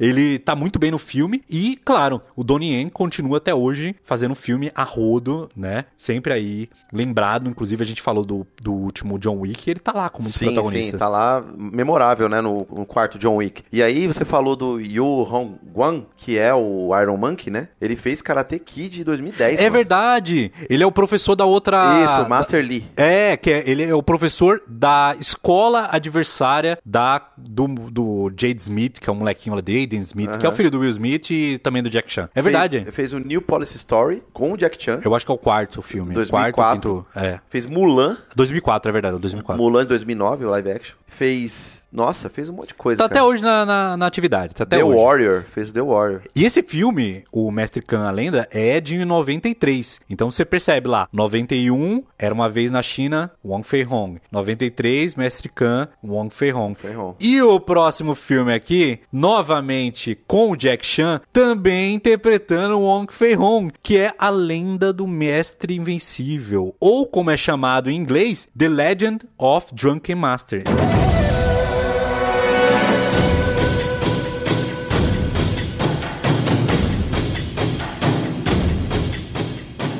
Esse filme é meio que uma continuação daquele filme lá do Jack Chan da década de 70. Ele interpreta o mesmo personagem, mas assim, o pai dele mudou, ele tá um pouco mais sério, mas a história é a mesma. É ele interpretando o cara herbologista, se metendo em um monte de confusões. E dessa vez eu vou ler até aqui a sinopse. Ele fica bêbado? Ele fica bêbado em algum momento. Tem também a parte da cachaça, só que ele não necessariamente quer beber. Não é que nem no primeiro filme que ele é um cara todo porra louca. Essa é a questão. Ele não é uma continuação porque é como se ele mudasse tudo, saca? É tipo o Evil Dead 1 e Evil Dead 2 que exclui personagens. É só a franquia, só. É só a franquia, é só a franquia. E basicamente a história é: um jovem artista marcial é pego entre respeitar os desejos de seu pai pacifista ou impedir que um grupo de estrangeiros desrespeitosos roube objetos preciosos. Essa trama tem inúmeros outros filmes, tá É, ligado? Que exatamente. tem essa mesma coisa de estrangeiros que vão lá, querem roubar esses objetos e os nativos têm que se unir pra lutar e impedir que isso aconteça. E esse filme é muito especial porque ele é um dos últimos filmes do Liu Chialiang, que é um dos grandes diretores da história dos filmes de Kung Fu, ele que dirigiu, por exemplo, a 36ª Câmara de Shaolin, que a gente comentou no programa passado. E ele não só dirige, como ele também faz um personagem muito importante na história. Então, assim, esse filme tem coreografias muito boas, a história é legal, eu sinto que o humor é bom,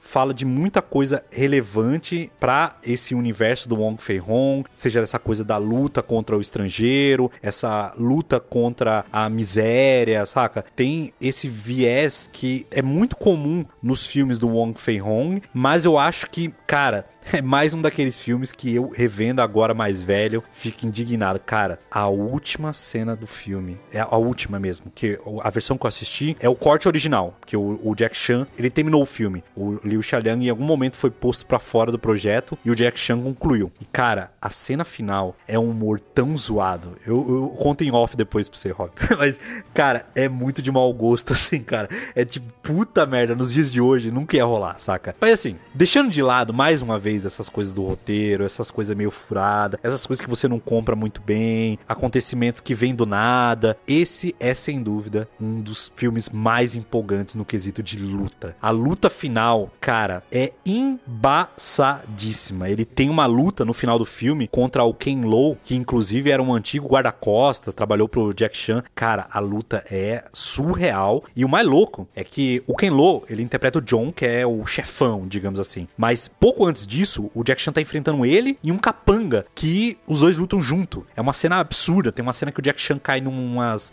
brasas. É uma loucura. Aquela coisa do Jack Chan sem medo de morrer. Mas já é na fase mais cautelosa dele. Esse outro cara é interpretado pelo Ho Sung Pak, que eu descobri que interpretou o Liu Kang e o Chang Sung no Mortal Kombat 1 e também fez Veja bem, Robin, o Superstar no WMC Masters. Você lembra WMC do WMC Masters? Masters? Lembro. Então, eu lembro que é o cara. Não tinha o cara que parecia o Liu Kang? Sim, eu, ele era realmente eu ligado. Liu Kang. Cara, eu, eu, lembro na época já de saber disso aí. Então, ele era. E ele também fez um dos Tartaruga Ninja, no primeiro Tartaruga Ninja. Aí não dá pra saber, né? Não dá pra saber porque tinha máscara, é. né? Mas enfim, é muito curioso ver esse cara no filme do Jack Chan e lutando pra caramba assim. Você fica, cara. E na boa, a, a, a, luta final é uma das melhores lutas dos filmes de Kung Fu. Ponto. É, cara, não tem como. Eu vi muito filme de Kung Fu pra esse programa, mas aqueles que eu mais fiquei impressionado são os com Jack Chan. É absurdo, é absurdo. Eu sei que o Jet Li tem vários que eu ainda não assisti, e o Donnie Yen também é embaçadíssimo, mas os filmes com o Jack Chan desse período... Tem hum... inclusive um filme que tem os dois, né? Que é o Herói. Tem o Jet Li, uma luta maravilhosa, que eu vou falar pra frente daqui a pouco, o próximo filme, que é o Jet Li e o Donnie Yen. Os dois contracenando. Mas percebam que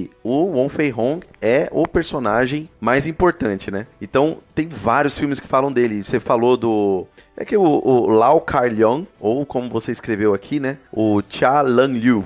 É, Liu Chialiang. É, é Liu que Chia tem Liang. várias escritas, Isso. mas Ele, ele fez o 36 Câmeras Shaolin, que é interpretado pelo Gordon Liu, que é o principal ali, né? E o Gordon Liu também fez um filme como Wong Fei Hong, que é o Challenge of the Masters, ou O Desafio dos Mestres, de 76. Então, é outro filme aí que fala sobre o Wong Fei Hong. E aí tem essa questão, né? Por que, que o Wong Fei Hong é tão falado nos filmes? É bom lembrar que o Quan Tak King interpretou mais de 80 vezes o Wang Fei Hong em filmes ali da década de 50 até meados da década de 70. Então, assim, é um personagem que Lendário. já é lendário, que já está ali na cultura chinesa há um bom, bom, bom tempo. E o Liu Chialiang, como eu falei no programa anterior, ele tem uma linhagem, digamos, de mestres, assim, que vai do pai dele pro mestre do pai dele, e o mestre do mestre do pai dele que liga até o verdadeiro Wang Fei Hong. Então, assim, é uma herança de artes marciais que o Liu Chialiang tem essa conexão, sabe? E de defesa da China nacionalista contra o imp- o imperialismo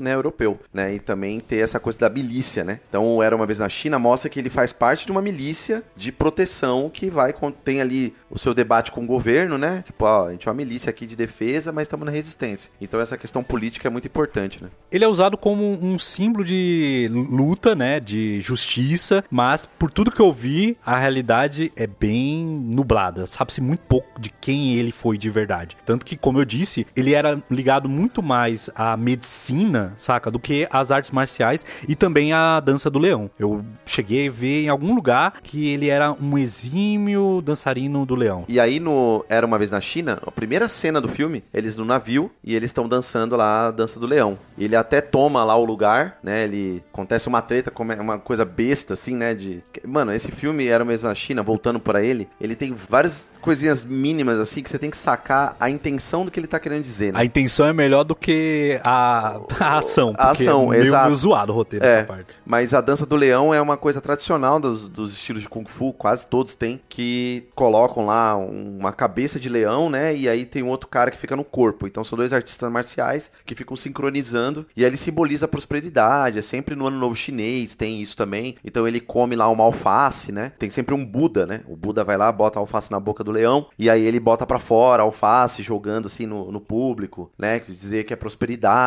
fartura de colheita, etc. Então é muito interessante essa coisa da dança do leão. Várias escolas de Kung Fu fazem na liberdade lá no ano novo chinês vocês podem acompanhar. E o próximo filme que eu vi é de 94, dirigido pelo nada mais nada menos Wen Wu-ping, que fez o Drunken Master, o Iron Monkey também, Wing Chun, uma luta milenar.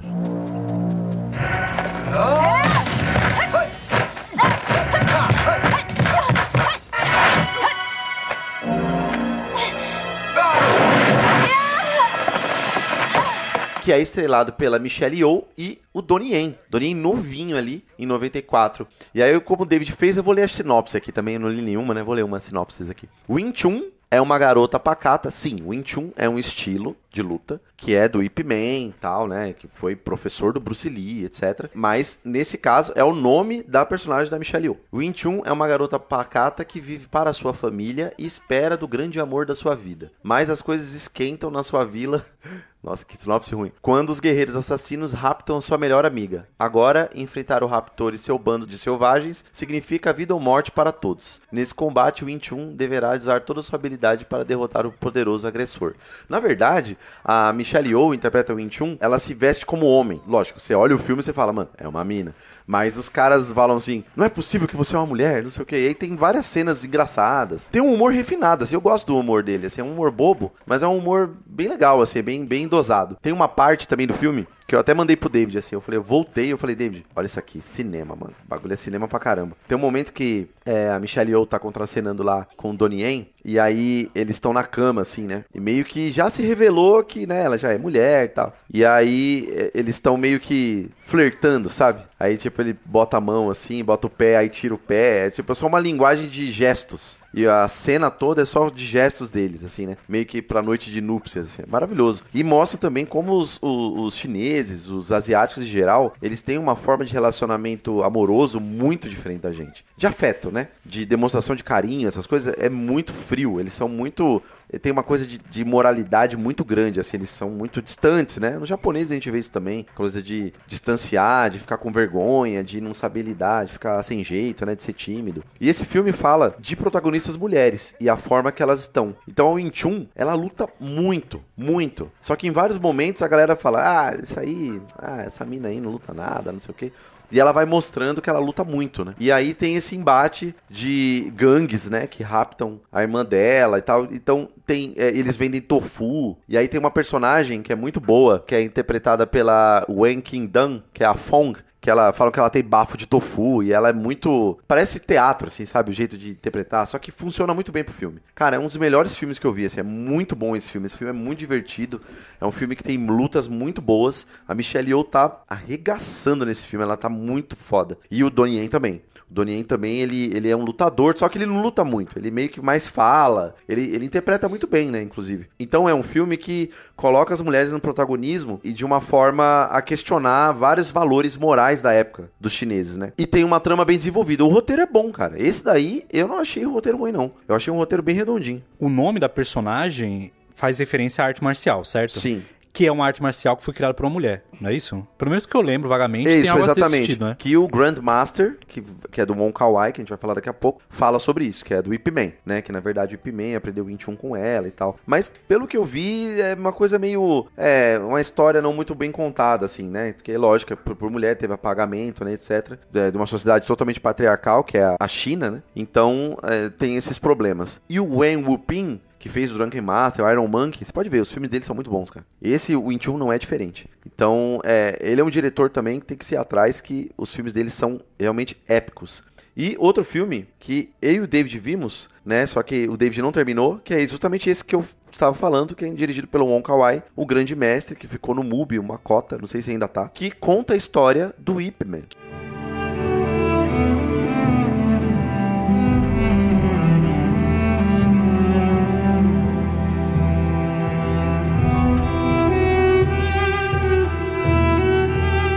Que é interpretado pelo Tony Leung, que faz Whip Man. E o Tony é o amorzinho do Wong Kar Wai. Ele faz praticamente todos os filmes do Wong Kar Wai, ele tá lá. E até me impressionei, falei, nossa, ele luta. E ele luta, né? Luta daquelas, né? Luta. Ah, mas é como a Michelle Yeoh, ela não era lutadora, ela teve que aprender pra fazer filmes, sabe? Ela era uma dançarina. Exatamente, aprendeu bem, viu? E tem também a Zi Young, aquela que a gente falou, que fez Memória de uma Geisha. O Clã das Adagas Voadoras, inclusive, que é um filme que eu quero ver. Tem muito a ver com o Tigo Dragão, é, que é o Xia mesmo e tal. Ela interpreta a Gon Er, que seria ali a, o par, né, do, do, do Ip Man. A sinopse é a seguinte: o grande mestre tem como pano de fundo os últimos anos da República antes da Segunda Guerra Mundial e da invasão japonesa na China, e depois uma guerra civil.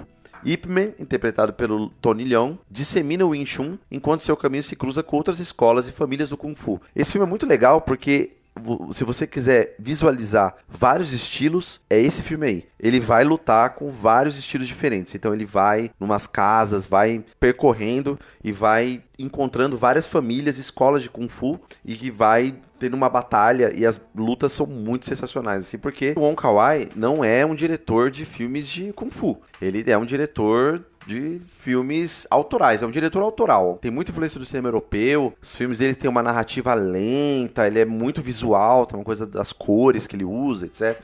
Então ele divide gostos, né? Tem pessoas que gostam, tem pessoas que não. E tem sempre o elenco dele que é tá praticamente todos os filmes. Um filme de arte marcial pode ser assim, é o Ash of Time de 94 que ele fez. E esse daí foi o último que ele fez até então, que é o Grande Mestre, que conta a história do Whip Man.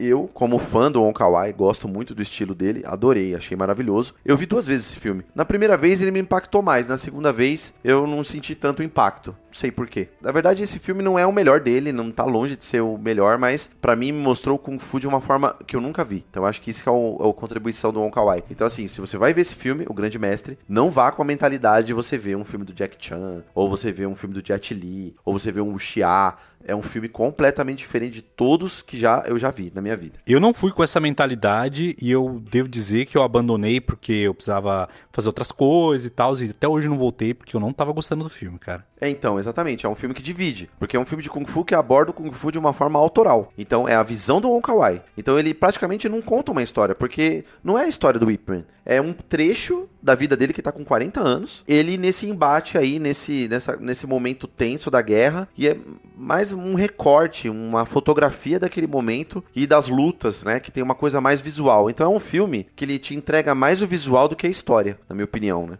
Que é... O Wong Kar Wai tem ótimas histórias, na minha opinião. Que são histórias que não, não são lineares, entendeu? Ele não vai te contar uma história que faz sentido. Às vezes as histórias nem parece que nem faz sentido. Mas, mano, que loucura essa porra. Não vai pra lugar nenhum, não tem propósito nenhum. Então essa é a ideia dele de uma coisa mais de fluxo. Fazer um filme de Kung Fu assim, eu nunca tinha visto. Por isso que me impactou. Tem na MUBI ainda, tá lá. Tem, então, tem no MUBI. Então, quem quiser ver, é um filme diferente, é um filme lento, tem, uma, tem luta. As lutas são lindas, assim, visualmente. Se você puder ver na maior tela possível, veja, porque as lutas tem, tem luta na chuva, tem luta na neve, tem luta em um monte de lugar. Quem conhece o Wong Kar Wai já viu os filmes dele, é exatamente a mesma brisa dos filmes dele, só que com o Man. Pronto, é a mesma coisa. Se você gosta do Wong Kar Wai, veja esse filme, porque é uma forma de entrar no mundo do Kung Fu por outra porta. Então eu acho que a importância dele é mais por isso. Outro filme que causou um grande impacto, foi muito famoso, é O Herói, de 2002.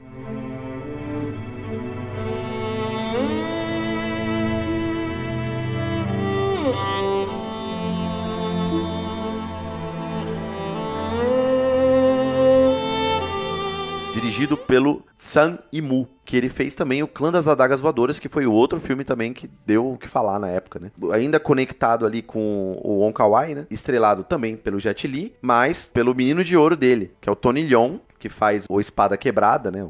O lutador da espada, eles têm uns nomes de acordo com a habilidade deles, né? E a Meg Chong, que fez o Amor à Flor da Pele, que é a neve voadora, no caso dela. E também tem o Donnie Yen. Nesse filme, visualmente, sinceramente, pra mim, um dos melhores filmes de Wuxia da história. Assim, visualmente. Porque é aquela coisa de take gigantesco, coisa magnânima, assim, uma coisa. É tipo Villeneuve. É takes panorâmicos, faraônico. É muito bonito mesmo, é muito bonito. Tem um lance das cores também, a cor vermelha é muito presente, a cor branca, que inclusive no filme do Wong Kar Wai, no, no Grand Master, o filme ele tem é, essas nuances, né? Tem uma coisa preto e branco, aí depois tem a coisa verde, vermelho. Nesse herói ele segue a mesma toada. Então tem uma coisa muito artística nos anos 2000 pra frente que tomam os filmes de Kung Fu. Então eles se tornam mais menos filmes de ação, mais filmes autorais, mais artísticos, mais poéticos, né, mais profundos, né, além da luta. E eu vou falar a sinopse aqui.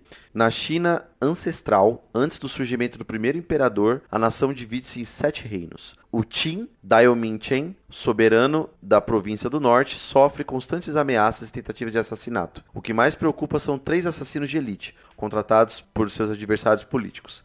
Um dia, um dos magistrados do seu reino entra no palácio carregando armas de assassinos, afirmando ter derrotado três inimigos em combate, que é o Jet Li, após de ter passado mais de uma década estudando a técnica da espada. Existe ali um cara que lendário, que não tem nome, o Jet Li, que matou, assassinou vários reis e tal, e ele é temido, né? E ele aparece como ameaça a esse rei. E aí tem uma cena da escada, que ele sobe a escada e cada, cada derrota que ele faz ao rei, assim, pelo diálogo, ele sobe mais 10 passos. Ele vai subindo cada vez mais próximo do rei. Cara, o roteiro é, é sensacional. O negócio é.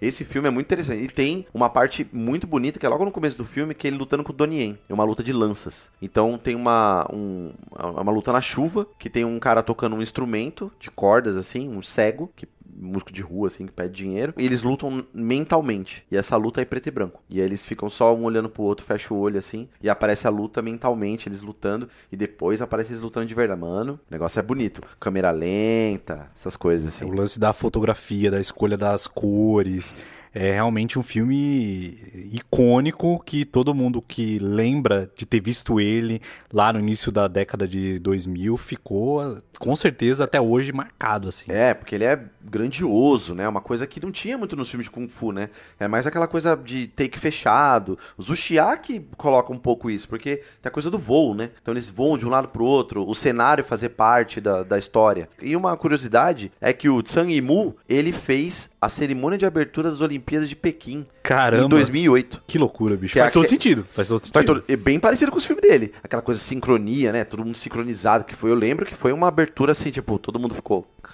Caramba, mano. Negócio assim, lindo, né? Esses filmes desse período, eles só enaltecem algo que já era visto no passado, mas que não é tão claro, principalmente para o público ocidental. No livro discute isso, que é o aspecto interno do Kung Fu. A coisa do autodesenvolvimento, da filosofia, do ver o mundo, que você deve entender muito bem. É, que a 36 câmeras de Shaolin aborda. É justamente nesse momento que, em 78, o filme, ele já vai trazer essa ideia que não tinha, né? Era uma coisa nova nos filmes, né? Aí, porque tem isso, é, tem essa diversidade nos filmes, né, de como eles vão lidar com ou, essas questões e tal de espiritualidade. O Jack Chan já é um filme. O Bruce Lee, por exemplo, já é um filme mais diretão, que ele é um cara totalmente anti-kung fu, né? Se for ver. E o herói tem essa questão nacionalista, né? Então tem aquela coisa de. É, eu não vou contar o final do filme porque isso vai estragar bem, mas enfim. É, esse filme ele tem uma, uma mensagem muito nacionalista. Não é à toa que o diretor foi lá e fez a abertura. Foi seis anos depois, ele foi convidado a fazer a abertura. Então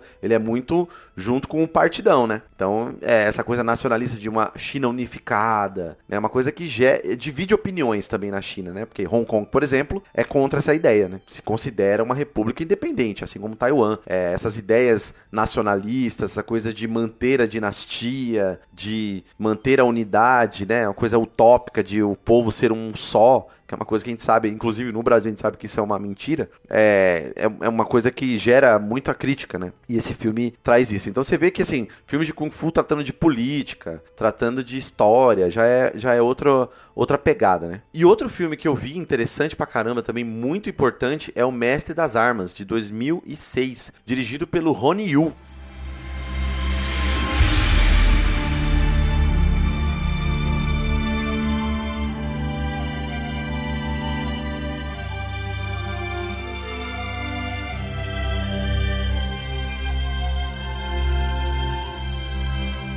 Vou fazer uma pergunta pra você que eu tenho certeza que você viu esses filmes, mas você não faz ideia, com certeza, se ele dirigiu esses filmes ou não. Você faz ideia? Tem uma ideia assim de filmes que você assistiu que você gosta? São filmes de terror. Eu não faço ideia. O nome não me é estranho, mas eu não faço ideia de que filmes esse cara dirigiu. Ele dirigiu A Noiva de Chuck e Fred vs Jason, mano. Caramba, mano.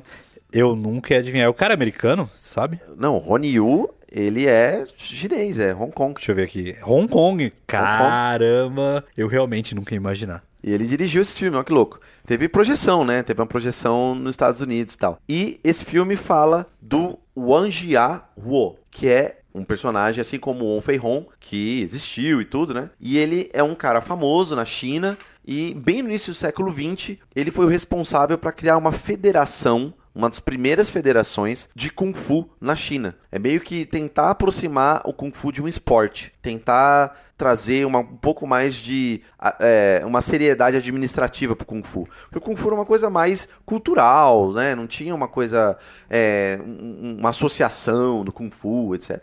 E esse personagem foi importante por isso. Então a sinopse aqui fala: Yuan Jia Wo foi o maior e o mais famoso mestre de toda a China, porém, após uma grande guerra, o país foi dominado por estrangeiros. Decididos a acabar com a autoestima do povo chinês, os novos governantes organizam um torneio que contará com guerreiros de vários países. A ideia é mostrar a todos a superioridade dos estrangeiros frente aos chineses, mas o que eles não esperam era que o Wo decide também participar da competição. Esse, essa sinopse você já viu já nos filmes do Bruce Lee, que é o A Fúria do Dragão, exatamente isso. Vários outros filmes também do Wolfen Hong, que falam dessa questão do, do Ocidente, infiltrando né, no, no- na China, e como que tem esse embate das armas, também das artes marciais de outros lugares, né, da- do Japão, por exemplo, e também das armas, né, as armas de fogo contra o Kung Fu, que a gente vê no Era Uma Vez Uma China também. Então esse filme, ele é muito importante porque o Jet Li, ele interpreta muito bem. Eu acho que o Jet Li, além de ser um bom lutador, porque ele, além de ser um grande mestre de Tai Chi, de artes marciais de Kung Fu, ele é um ator bom, assim, ele entrega interessante, assim, não é um, um extraordinário, né, como quase nenhum ator de Hong Kong, se a gente for comparar o tipo de atuação, que é outra escola, né, do ocidente, mas ele é um cara que interpreta muito bem os personagens, ele, ele, você vê uma diferença entre os personagens que ele interpreta dos filmes do Jet Li. Esse filme é muito importante para falar sobre honra, sobre marcialidade, ele tem uma, toda uma questão moral da arte marcial que é muito verdadeira. Então, para quem gosta de arte marcial, para quem pratica arte marcial, O Mestre das Armas é realmente um filme muito importante. Sabe o que é louco, Rob? Enquanto você tá falando aí, mano, eu tô aqui pesquisando sobre o Fred vs Jason. Eu acabei de ver, mano, que o filme estreou em 17 de agosto de 2003, cara. Acabamos de fazer 20 anos de Jason vs Fred, cara. Aí, ó. Eu lembro desse filme. Caramba. Eu Eu, também. Eu, eu não vi no cinema, não consegui ver no cinema, fiquei muito frustrado na época. eu. Eu não consegui, mas eu vi na locadora. Aluguei, É. assisti. E na época eu já não curti tanto. Imagine hoje em dia. Acho que hoje em dia eu vou curtir mais, porque eu vou entender que é um filme de humor. Sacou? Eu queria um terrorzão e, Eu- eu cara, gostei na época. Cara, pensa o seguinte: não tem como ser um filme de terror, terror mesmo, Fred versus Jason, tá ligado? É, é, tem toda aquela pitada de comédia e humor, ainda mais que o Fred Krueger tem a pitada de humor. Agora eu tô surpreso porque os caras chegaram e falaram: cara, chama esse Rony Yu aí pra dirigir. Tá? É, então, ele dirigiu, cara. Cara, ele que fez, loucura. E fez a noiva de Chuck, que também eu vi. Cara, Lembra que, loucura. E que filmes loucura. que fizeram muito sucesso na época. Falando aqui já do século XXI, o filme mais recente que eu assisti é também do Zhang Yimou.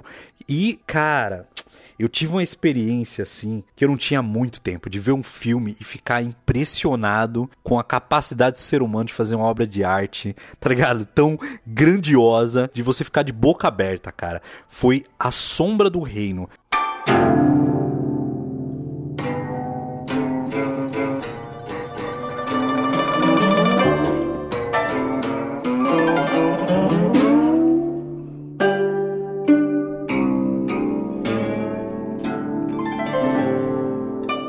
Filme de 2018, que eu lembro de ver um ou outro cartaz na época, de ver um ou outro trecho de trailer, tá ligado? E eu lembro de na época falar: caramba, mano, que bicho bonito, mano. É, parece um videogame, porque ele é preto e branco. Ele, na verdade, ele não é um filme preto e branco.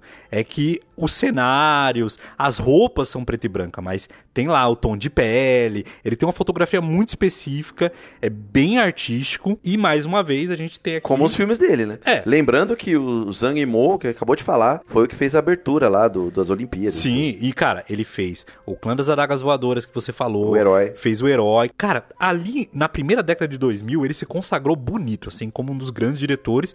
Mas de lá pra cá, ele fez algumas bombas. Ele fez alguns filmes, assim, que são duvidáveis. E, inclusive, eu até vi depois que ali, em 2016, ele fez A Grande Muralha, que eu lembro de ter assistido no cinema. E, cara, é um tanto quanto vergonha alheia você ver um filme de época, meio fantástico, o Xia, aquela coisa grandiosa, com o exército e o Matt Damon como protagonista, cara. É meio complicado, tá ligado? Por mais que o filme tenha É o lá- dinheiro, o dinheiro, É o dinheiro, né? A O dinheiro. indústria. Não, assim, tem o seu mérito, é um filme bonito, é um filme que tem cenas de ação empolgante, mas, cara, não dá, não dá, velho. O Matt Damon eu gosto do Matt Damon, mas um filme chamado A Grande Muralha, com o Matt Damon protagonista, não dá, não dá. Foi a concessão de, Não, eu- dos Estados Unidos. Ó, tem que ter o Matt Damon. Eu, na verdade, eu acho até que ele fez esse filme só pra arrumar grana pra fazer esse A Sombra do Reino, cara. Porque deve ter saído tão caro fazer esse filme, porque esse filme é grandioso. Mas do que se trata esse filme? Bom, vou recorrer aqui à sinopse. Durante a era dos três reinos da China, um grande rei e seu povo são expulsos de sua terra natal e querem reivindicá-la. O rei é violento e ambicioso, de métodos e motivos misteriosos. Seu general é um visionário que anseia por vencer a batalha final, mas precisa preparar seus planos em segredo. As mulheres do palácio lutam para encontrar a redenção em um mundo onde não tem lugar. Essa sinopse não diz nada. Eu até procurei outras, Que as bom. oficiais, e não dizem nada. Então, eu acho que, como eu quero muito que vocês vejam esse filme, esse é aquele que eu recomendo demais. Esse filme é basicamente um Game of Thrones, só que se passando numa China meio mística, assim, com armas que não existem, com coisas muito grandiosas e absurdas. E, mano, eu não vou falar nada que estraga a história, mas falando aqui do Sombra, porque o nome em inglês é Shadow. Por quê? Shadow. Sombras eram mais ou menos o que a gente chama aqui no Brasil de sósias, tá ligado? Não tem um sósia do Ronaldinho Gaúcho, o sósia do MC Catra, tá ligado? Uma parada assim. O Mini Brown. O Mini Brown. É tipo isso, tá ligado? Então, os comandantes, os reis, rainhas, enfim, essa galera de poder lá naquele período da China, eles estavam em risco o tempo inteiro. Então, tinha meio que esses sósias que eram colocados em ação em algumas ocasiões pra se der merda, não morre a pessoa de verdade, tá ligado? E aí tem um comandante desse rei que tá usando um sombra pra executar um plano muito arriscado que ele não tem condições de colocar em prática, Pra conseguir de volta uma região do reino que eles perderam. Isso é o máximo que eu posso falar sem contar na- o real da trama, porque pra mim foi muito surpreendente, tá ligado? O filme começa e termina de um jeito que você fica assim, Cara, é como eu falei, Game of Thrones, tá ligado? Aquela coisa que você vê de tramas muito intricadas, como todos os filmes que você mesmo falou, Rob, a história, você tem que prestar bastante atenção. Você tem que estar do começo ao filme do filme ligadaço, tipo, quem é esse ator? Quem é esse personagem? Quem é esse outro? O que ele tem a ver com isso aqui? Saca? Essa coisa. E visualmente, visualmente é um show, cara. É um show. É um arregaço de filme, tá ligado? É aquele filme que eu adoraria ter podido ver no cinema. E pelo que eu vi, parece que nem estreou aqui no Brasil no cinema. Também foi ali, né? Na, na época da, Da pandemia. Ele estreou nos Estados Unidos em 2019. Então, talvez não chegou aqui no Brasil. E pelo que eu vi, ele tem disponível na Globoplay. Então, se vocês tiverem a oportunidade, tentem assistir. Se não na Globoplay, naquele Telecine Play, tá ligado? Tem lá ele disponível. E também ele tem disponível lá nas interwebs, se vocês É, o quiserem procurar. cantando. É, os stream você pode encontrar aí. E assim, de ator, não tem ninguém que eu conheço. O filme é dirigido pelo Zhang Yimou e de elenco tem o, o Shao Deng, que interpreta um personagem que eu não vou falar, eu não posso falar. O Shao Deng é assim, é o personagem principal. Vocês vão ver lá, vocês vão falar, ó. Tem a Lee Sun, que interpreta a Madame, e aí é uma coisa muito importante, porque a chamada do filme já é falando sobre uma decisão muito importante que essa Madame tem que tomar, né? A gente tem o Yang Zhen como o rei de Pei, que é um cara super digamos que. ah, picareta, meio que. Parece que ele tá sempre brincando, mas talvez seja só uma máscara, né? De quem ele realmente é. E por último, tem o Jun-Woo, que faz o General Yang, que é o inimigo do outro lado, que, cara, a armadura dele, a postura dele, cara, é um show. É um show. É uma pena que eu não posso falar mais aqui. É uma pena. O que eu vou dizer pra vocês é, sem zoeira. Vocês querem ver um filme que vocês vão falar, caralho. Sabe aquela coisa de você ter vontade no meio do filme de levantar e falar, rapaz, isso é foda, hein? Isso é foda. Parabéns, hein? Parabéns. É esse filme. Pra mim, um dos melhores filmes que eu vi esse ano, imperdível de 2018, que me fez pensar, porra, o cinema de artes marciais chineses tá vivo pra porra, né, mano? É, exatamente. E aí, com essa característica mais influenciada pelo cinema mesmo, de contar a história por imagens, ter mais um roteiro mais elaborado. Todos os filmes que a gente falou dos anos 80, dos anos 70, sempre a gente peca no roteiro. Toda vez a gente fala, puta, esse roteiro aqui, porra, caramba. Agora não, você vê dos anos 2000 pra frente, o roteiro tá certinho. É muito difícil achar um roteiro. Pode ser assim, pode ser lento, meio desequilibrado, como todo filme, né? Nunca vai estar perfeito. Mas esses diretores, você vê que a característica importante deles é que eles não são propriamente diretores de filme de Kung Fu. Eles têm uma outra escola. Por exemplo, o, o Imu, que a gente tá falando, o Zhang Imu, ele fez um filme que eu quero muito ver, de 88, que é o Sorgo Vermelho. The Red Sorghum, que tem, mano, uma- só pelos pôster você já vê que o bagulho é lindo. É estrelado pela Gong Li. A Gong Li é uma das maiores atrizes chinesas, fez filme do Wong Kar Wai, fez Memórias de uma Geisha, e ela fez a Mulan, essa porcaria do novo Mulan que eu assisti, achei horrível. Ela fez a Mulan 2020. Então, é um filme que fala sobre a guerra sino-japonesa e o sorgo vermelho é tipo um vinho deles, assim. E aí um- tem, tem toda essa trama em relação a essa coisa política e tal, e tem a fotografia grande, maravilhosa, etc. E é um filme que eu queria muito ver. a gente tem uma transição muito grande geracional. A gente tem muitos grandes diretores, atores que estão meio que saindo de cena, saca? Muitos deles estão velhos. Pô, o Jack Chan tá caindo na casa dos 60, 70 anos agora, não faço ideia. Sim, E Ses- muito- mais de 60. E se você lembrar, muitos deles fizeram uma- um, um, sei lá, um período lá de filmes nos Estados Unidos que não deu muito certo, né? E agora estão na China produzindo filmes.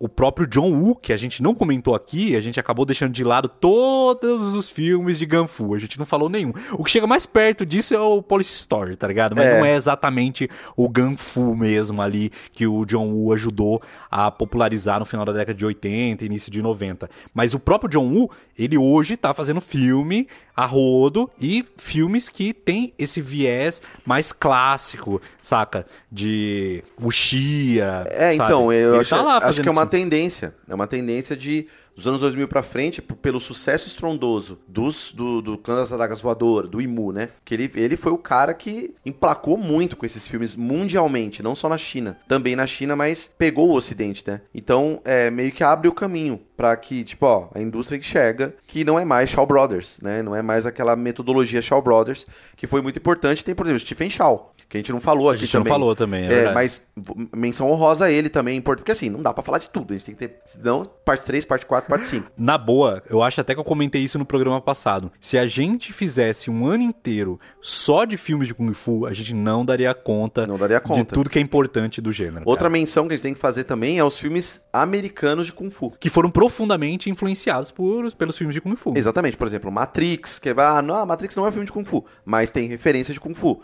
Então, por exemplo, Chuck Norris. Chuck Norris teve aula e lutou. Parça do Bruce Lee. Bruce Lee, exatamente. Aí tem o Steven Seagal, né? Que é Sim, do Aikido, do Aikido. Mas é arte marcial, vamos dizer assim. O Van Damme, né? Então a Uhum. gente tem é, uma coisa assim. Ah, o Tsui Haik trabalhou com Van Damme, Aham. o John Woo trabalhou com Van Damme. Então, realmente, não tem como negar que o impacto dos filmes de artes marciais chinesas foram grandiosos pro resto do mundo. E o resto do mundo passou a fazer filmes de ação. Quando você olha os filmes mais importantes de ação, de artes marciais das últimas duas décadas, cara, tem filme da Tailândia, tem filme da Coreia, tem filme do Japão, tem filme óbvio dos Estados Unidos, tem filme de tudo quanto é parte do mundo, saca? Então, assim, o, o impacto, até podemos dizer, da influência do Bruce Lee pro resto do mundo é incrível, assim. É uma coisa memorável que vem até os dias de hoje. A gente que gosta de jogos de luta, tá ligado? De anime. Mano, tudo isso é influenciado pelo, pelos filmes de artes marciais daquele período da década de 70 e 80. É uma coisa muito grande. É, e falando em anime, a gente viu aqui uma notícia quentíssima, que em 2024, aprovado pela filha do Bruce Lee, que é a Shannon Lee, um anime do Bruce Lee, que tem pelo... Saiu o trailer já, pode ver aí nos, no, nos sites, né, Omelete, por exemplo, que o trailer é muito anos 90. É um, é um traço de anime que é muito noventista, assim. Achei interessante. Lógico, para comemorar os 50 anos da morte dele. Então tem muita coisa. Vai, provavelmente ano que vem já vai sair muita coisa de produção do Bruce Lee. O Cinema Sato, aqui em São Paulo, fica no bairro da Liberdade, vai abrir também uma sessão, sessões especiais de filmes do Bruce Lee, praticamente toda a filmografia dele. Lá no Instagram a gente tá sempre compartilhando coisas da, do Cinema Sato, que é um cinema especializado em filmes asiáticos. E também é muito interessante pensar que ainda está vivo, né? Essa chama do Kung Fu, dos filmes de Kung Fu, do legado do Bruce Lee, né? Do, do Jack Chan. Logo menos, o homenageado vai ser o Jack Chan também, né? Por várias épocas, os filmes vão fazer 20, 30 anos aí, principalmente os dos anos 80, 30 anos de filmes dele. E o Jet Li, o Donnie Yen aí, que tá com o Ip Man, né? E logo vai sair o Ip Man 5, como a gente mencionou no programa parte 1, a gente vai fazer, provavelmente, em alguma época, não sei quando, um especial Ip Man. É, a gente intencionalmente não viu os filmes dele para poder comentar, É, né? porque merece um programa só do Ip Man, né? Que são cinco filmes que realmente foram muito elogiados. Eu tenho que comentar uma coisa antes da gente acabar esse programa, que eu notei que parece ser muito mais difícil achar alguns filmes de Kung Fu hoje do que era no passado. Porque, como a gente disse no programa anterior, era muito popular no Brasil filmes de Kung Fu. Então, nas locadoras tinha um VHS a rodo, posteriormente tinha DVD a rodo. Eu ia na qualquer locadora de bairro e encontrava vários filmes importantes do Bruce Lee, vários filmes clássicos do Jack Chan. Então, assim, tinha muita coisa que era inacessível, mas tinha muita coisa, pelo menos os clássicos da década de 80 e 90, eram muito fáceis de achar, muito fáceis.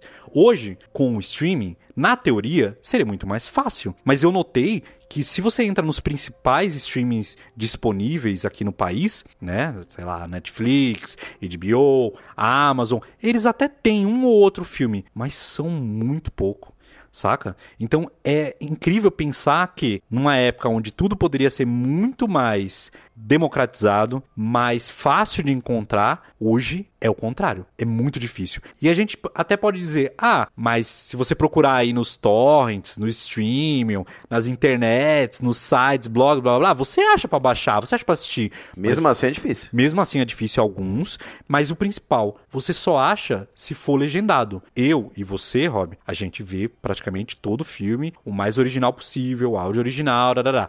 mas muitas vezes as pessoas querem ver dublado em português, porque muitos desses filmes foram dublados em português. case. Tem lá o carinho. É, é que nem os filmes da Disney, que muita gente gosta de ver o áudio dublado. Porra, cadê esses filmes? Se eles já foram distribuídos no Brasil, se eles já foram dublados no Brasil, por que, que a gente não consegue oficialmente assistir a esses filmes, tá ligado? E nem encontrá-los. Tirando aqueles que a galera subiu no YouTube, sabe? Então é complicado. Talvez uma parte da memória, não sei como é que é lá na China, mas uma parte da memória me parece estar tá sendo perdida. Ou pelo menos se tornando inacessível. Então eu penso, como será para os entusiastas do futuro conhecer o cinema de Kung Fu. Como uma pessoa vai passar a gostar de filmes de Kung Fu no futuro, entende? Então, talvez com John Wick e outros filmes que estão fazendo sucesso agora, talvez haja um renascimento, talvez com essa comemoração dos 50 anos do Bruce Lee, a gente veja outros filmes, festivais e assim por diante. Mas é incerto. É, então, é porque às vezes precisa de um outro respiro. Por exemplo, dos anos 2000, que teve o Herói, o Clã das Adagas Voadoras, todo esse é, um batalhão de filme assim que fez estrondoso sucesso. Talvez falte isso. Então, é uma época assim de altos e baixos, né? Então, eu sinto que agora na, sei lá, da, dos anos 10 do século 21 pra cá, teve um esquecimento assim. Você vê filmes, por exemplo, esse Shadow, filme que você, pô, grandioso, maravilhoso, muito bem falado. Cara, nem estreou no Brasil, muita pouca gente fala. Tem nome em português, então tá lá disponível é, no Telecine, dá pra assistir. Beleza, tá no streaming. Mas assim, é o do diretor diretor do herói. É do Isso. diretor, do mesmo diretor de filmes que tiveram impacto. E esse com certeza não teve o mesmo impacto. Então tem coisas de época, né?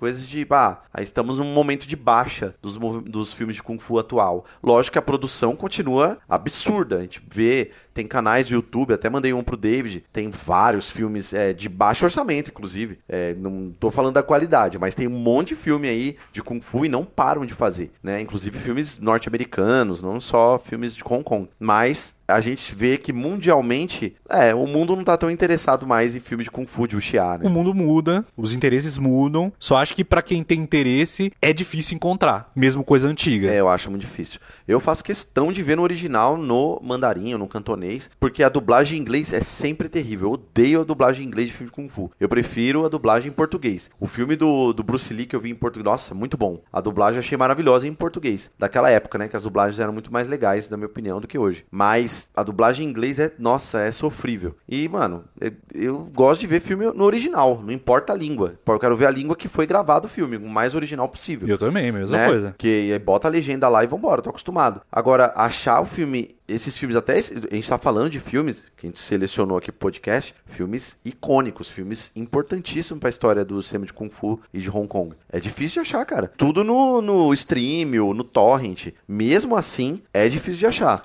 Não é uma coisa que você acha assim, ah, vi aqui, rapidão, a legenda tá fácil, vamos aí. Não, você acha em versão em inglês, você acha em... É, em inglês é muito mais fácil achar. Exato, é isso que eu ia comentar. O lado bom é se você ler em inglês, porque legenda em inglês é muito mais comum do que legenda em português. Não, mas eu digo a dublagem mesmo. Dublagem depende. No né? original é muito difícil. Você Tipo, sabe que o Era Uma Vez na China, a versão que eu assisti tinha áudio original e em Indie. É, é, é, foi o que você me mandou.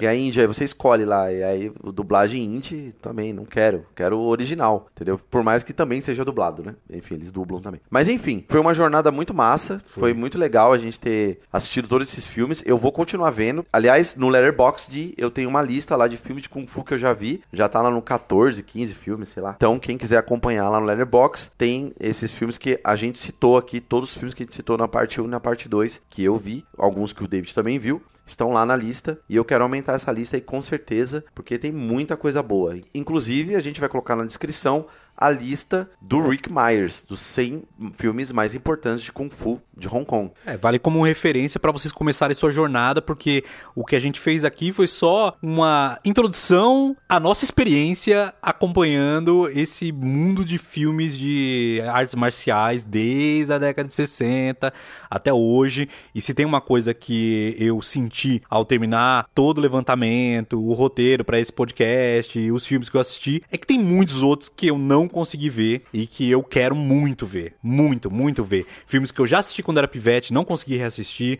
Filmes que não são exatamente da China, saca? Porque eu acabei me deparando com filmes de outros países, como por exemplo, que eu disse da Tailândia, da Coreia, filmes de artes marciais da década de 90, 80, americanos mesmo, de atores que a gente cresceu vendo o filme, mas não lembra de porra nenhuma mais. Então, acendeu em mim um interesse muito grande por conhecer mais e agora a gente vai para outros caminhos, né? Outros programas, outros projetos, porque esse aqui tomou tempo aí, foi muito tempo para fazer isso aqui. É, que é justamente vasto. A gente ainda deixou de falar várias coisas. Stephen Shaw, por exemplo, que é importantíssimo. Mas tem que fazer um recorte, né? E é isso. Então, vou relembrar aqui nossas redes sociais. Pra vocês comentarem o que vocês acharam dessa parte 2, se vocês assistiram algum filme desse, algum filme do Wong Fei Hong, ou se vocês viram algum Xia, o que vocês acharam. Então, fala com a gente lá no Instagram, que é cinemafimmundo. Segue a gente no Instagram, compartilha lá, que a gente vai compartilhar este episódio, entre outros que já estão lá, pra vocês ouvirem quando quiserem, lá no Spotify. Então já abre o Spotify, dá cinco estrelas pra gente, aperta o sininho e, e logo em breve mais episódios. E a gente fecha esse ciclo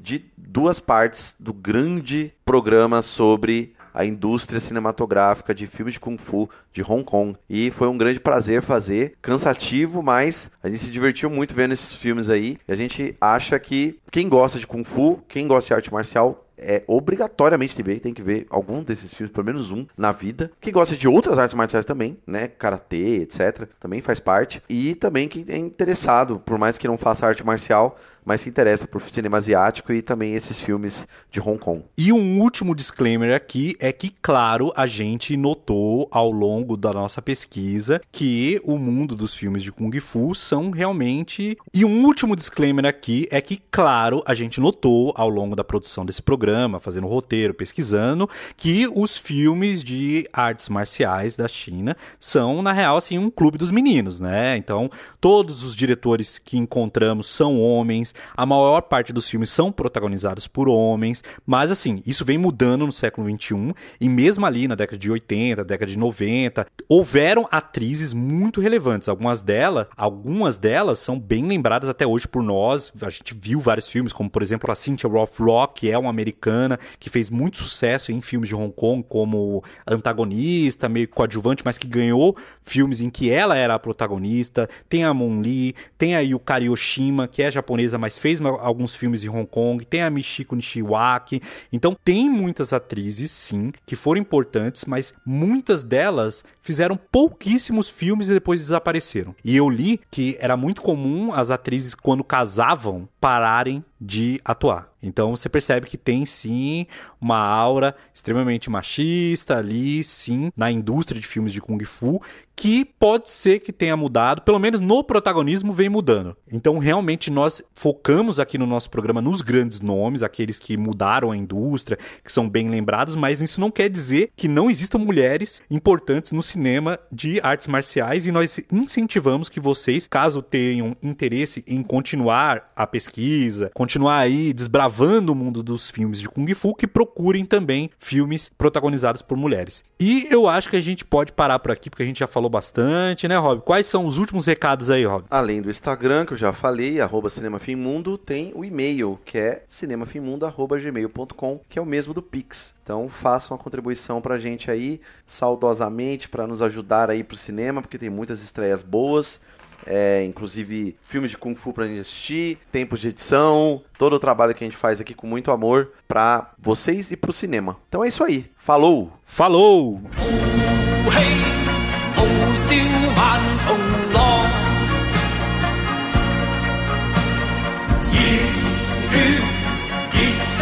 Oh,